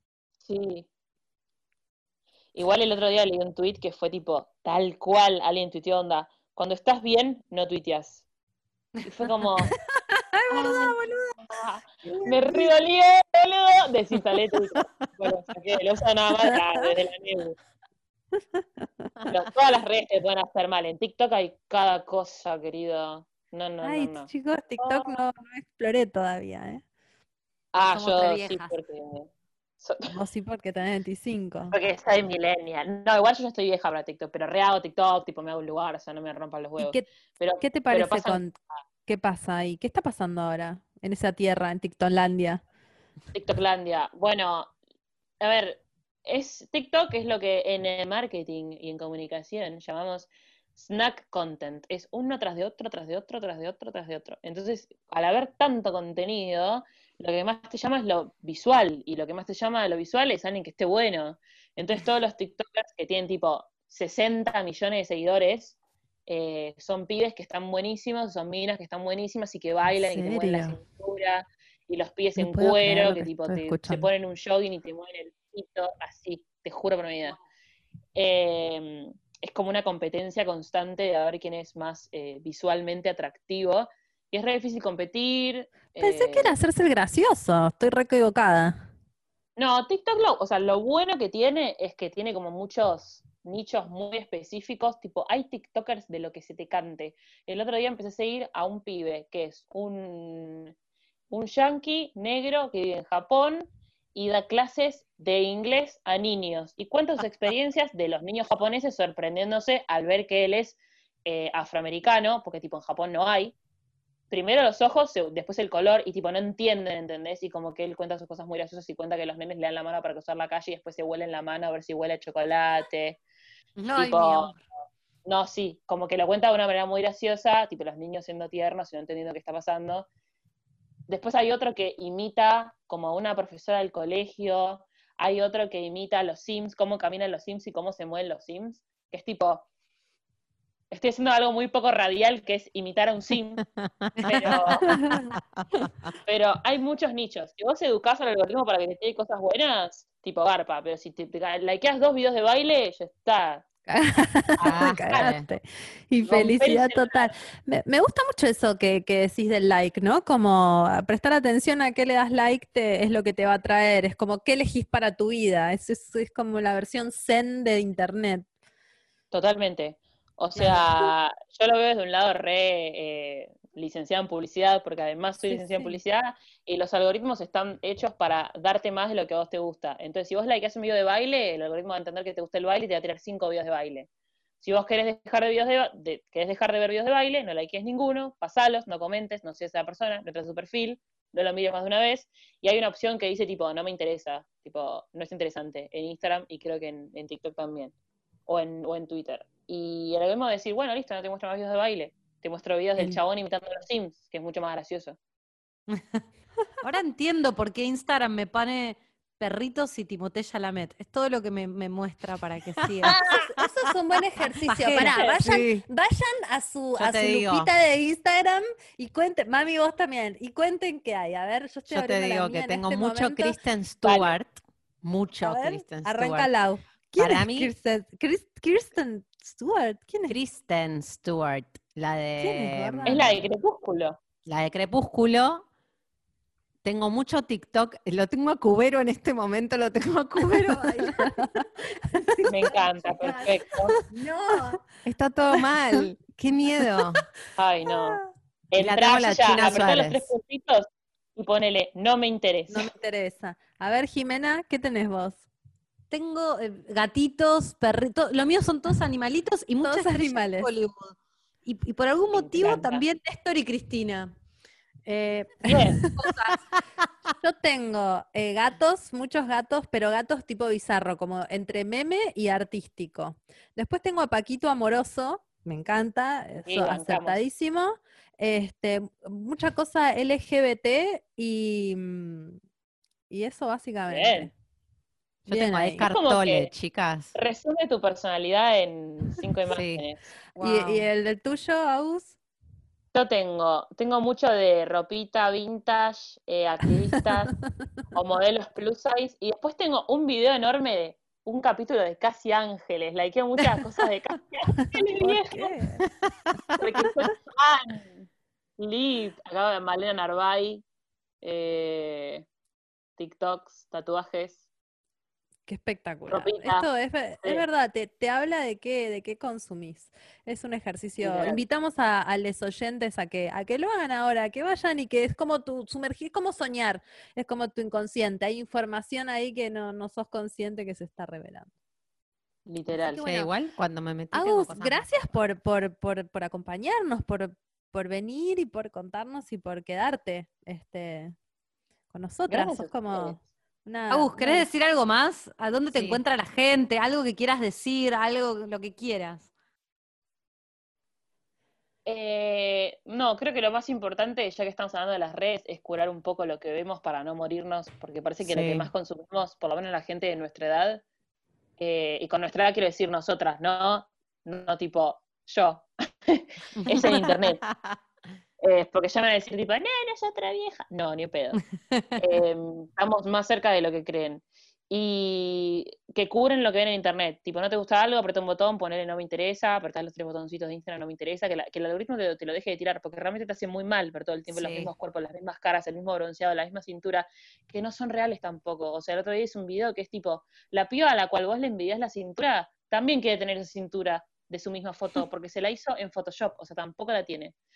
Yo quiero Em, decir que esto de los tres botoncitos es arriba de, de- de la imagen, a la derecha, haces clic en los tres puntitos y te dice, no me interesa. O sea, es espectacular. Literal. Si Instagram te está Sí. mostrando algo que vos no querés volver a ver nada parecido, le pones no me interesa y le, te ayudás a vos mismo. Estoy Literalmente. practicando, le di no me interesa a Ryan Gosling y me arrepiento. No, No. cagaste. Ahora Bueno. dale like a 25 fotos de Ryan. Literal. Bueno, voy a hacerlo. Literalmente, y ahí ya lo tenés. Y si lo seguís, darle un follow eh, y bye, porque posta que, que hace muy mal ver todo el tiempo lo mismo y gente que no es parecida a uno. Quizá puedes ir un Sí. poco y un poco. Modelos que tipo decís como, bueno, nada que ver, no tengo todo este dinero, no tengo este cuerpo, no tengo este novie, pero o gente más parecida a vos, activistas, otros contenidos. Creo que ese es mi gran mensaje. Y que se tengan paciencia, porque realmente aceptarse, odio la palabra aceptarse, pero como dejarse de maltratar a uno mismo es re difícil también. No es que un día haces un clic y ya está. Ténganse paciencia. Re fin. Bueno, gracias, Agus. ¿Arroba online Gracias. mami o es guion bajo online mami o cómo es? Es arroba online mami guion bajo en todas las redes, eh, Instagram, Twitter, YouTube, TikTok, OJ, OJ con esa. Online mami guion bajo en todos lados. Así que vengan a que sigamos charlando estos temas divertidos. Gracias por venir. Gracias. Gracias. A ustedes, chicas. Chao. Gracias. Adiós. Ya hace como dos horas que estamos grabando. No. Cada vez, Sí, cada vez chicas. más largos. Eh, diez y Ese media esto de, dos invitadas nos extendió. Me re. mm, ¿Y chica, siento que esto est- estuvo buenísimo. Son muy genias. Sí. Yo antes de, conectarnos, como que vi un montón de videos y un montón de cosas y me puse re mal y sentí como esto de. Esto que decíamos en algún momento del sistema y de cómo nos estamos haciendo mal y de cómo como mucho odio circula, ¿no? Mucho testimonio de bullying vi antes. Y somos muy violentos con nosotros mismos también en las exigencias, ¿no? Es que te iba a decir eso, la violencia que circula socialmente después es la violencia que tenemos cuando nos miramos al espejo nosotros. Total. Y me parece que de los activistas body positive hay mucho que aprender todos, porque ellos que están en un extremo re vulnerables y donde se están poniendo ahí a, a militar, a visibilizar, con sus propias inseguridades también poniéndose afuera para demostrar que hay otra forma que, no sé, me parece como súper importante eh, para, Sí. para todos, para todos, para ser más amables con los otros y para ser más amables con nosotros mismos primero. Total. Y no sean boludos. ¿Quién, man- ¿Quién se pone a escribirle a alguien sobre su cuerpo en internet? Ah, te juro que no lo puedo creer. Como, Y bueno, pero hay lugar para eso, ¿viste? Hay lugar. ¿Qué Es como pasa? Está re es bueno un el cambio de paradigma muy grande. de curar internet, ¿no? También de a qué le das bola. Digo, esta piba que recibe esos mensajes, ¿entendés? Tiene que hacer ese laburo eh, de, no darle bola al pelotudo ese que le dice Y eso. bloquear, bloquear, Y bloquear. gente. Bloquear toda la gente pelotuda hay que bloquearla. Como lo Mm. que decía, ¿qué, qué decíamos de Elizabeth Gilbert que dice como que su, car- su casilla de correo es como su casa? Quizás tus redes sociales es lo mismo, que decíamos eso, como Para mí que sí. cuida tus redes sociales como si fuera tu casa, no dejes entrar, quién no- no dejas entrar? Exacto. Eh, Tenés el poder de bloquear, de sacar de tus redes sociales lo que no, me querés. interesa. Eh, que cualquiera que te escribe a tus redes sociales, si no te gusta, lo podés bloquear, lo podés denunciar y construir Podés una no realidad contestar. más. Total, podés no contestar. Pero construir una realidad, o sea, podemos construir una realidad más amable con nosotros. Si en el fondo la realidad es una ficción que Mm. alguien nos cuenta. Entonces, hagamos nosotros nuestra propia versión. Eh, Bueno, aprendí un montón hoy, ¿eh? Estoy Sí, contenta. yo también, yo también. Siento que me... Que, Me voy a quedar pensando que un esto- montón. Sí. Sí, cale hondo. Me parece que el, el otro día eh, vi un texto que decía eh, algo así como el, el tema no es, eh, no es ser, ser bella, sino que nos obliga, como creo que era bella, ¿no? La palabra, pero el tema no es ser bella, sino que nos obliguen a hacerlo, ¿no? Como que no, el Mm. tema no es querer ser bella, sino que nos obliguen a hacerlo. Entonces el tema no es ni ser flaca ni ser gorda, ¿no? Es como, bueno, ser, ¿no? Existir y, y, y- y ser feliz sin que nadie te rompa las bolas. Ya es re difícil ser feliz en general. Imagínate encima eh, cuando tenés, cuando, cuando tenés encima toda la en el medio. Uf, Mm, Y sí, uf. Y sí. Que Eso es también lo bueno de la madurez, ¿no? Un poco te empieza a chupar un huevo con los años. Determinadas cosas que antes te parecían muy graves, ah, después es como, bueno, ¿sabes Sí, qué? que por lo general tiene que ver con, con, el, afu- con los otros o con el afuera.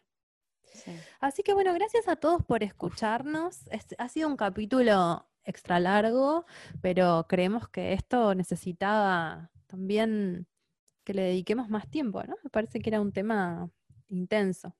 Eh, me gustó todo lo que pasó. Así que nos pueden encontrar en arroba concha podcast en Twitter, no tenemos Instagram, eh, y creo que est- estamos más que bien sin tener Instagram. Así que ahí en Twitter aparecen todas las novedades. Eh, yo soy Dalia Walker y me encuentran en Instagram como arroba la Dalia y en Twitter como arroba la Dalia A, con dos A al final. A mí como Lau pasa con doble S en Instagram. Y yo soy Jimena y me encuentran en Instagram como arroba y en Twitter también, pero no lo uso, así que no, no me buscan. Ay, bueno, se ha terminado este programa. Qué intenso. Con chao. Con chao.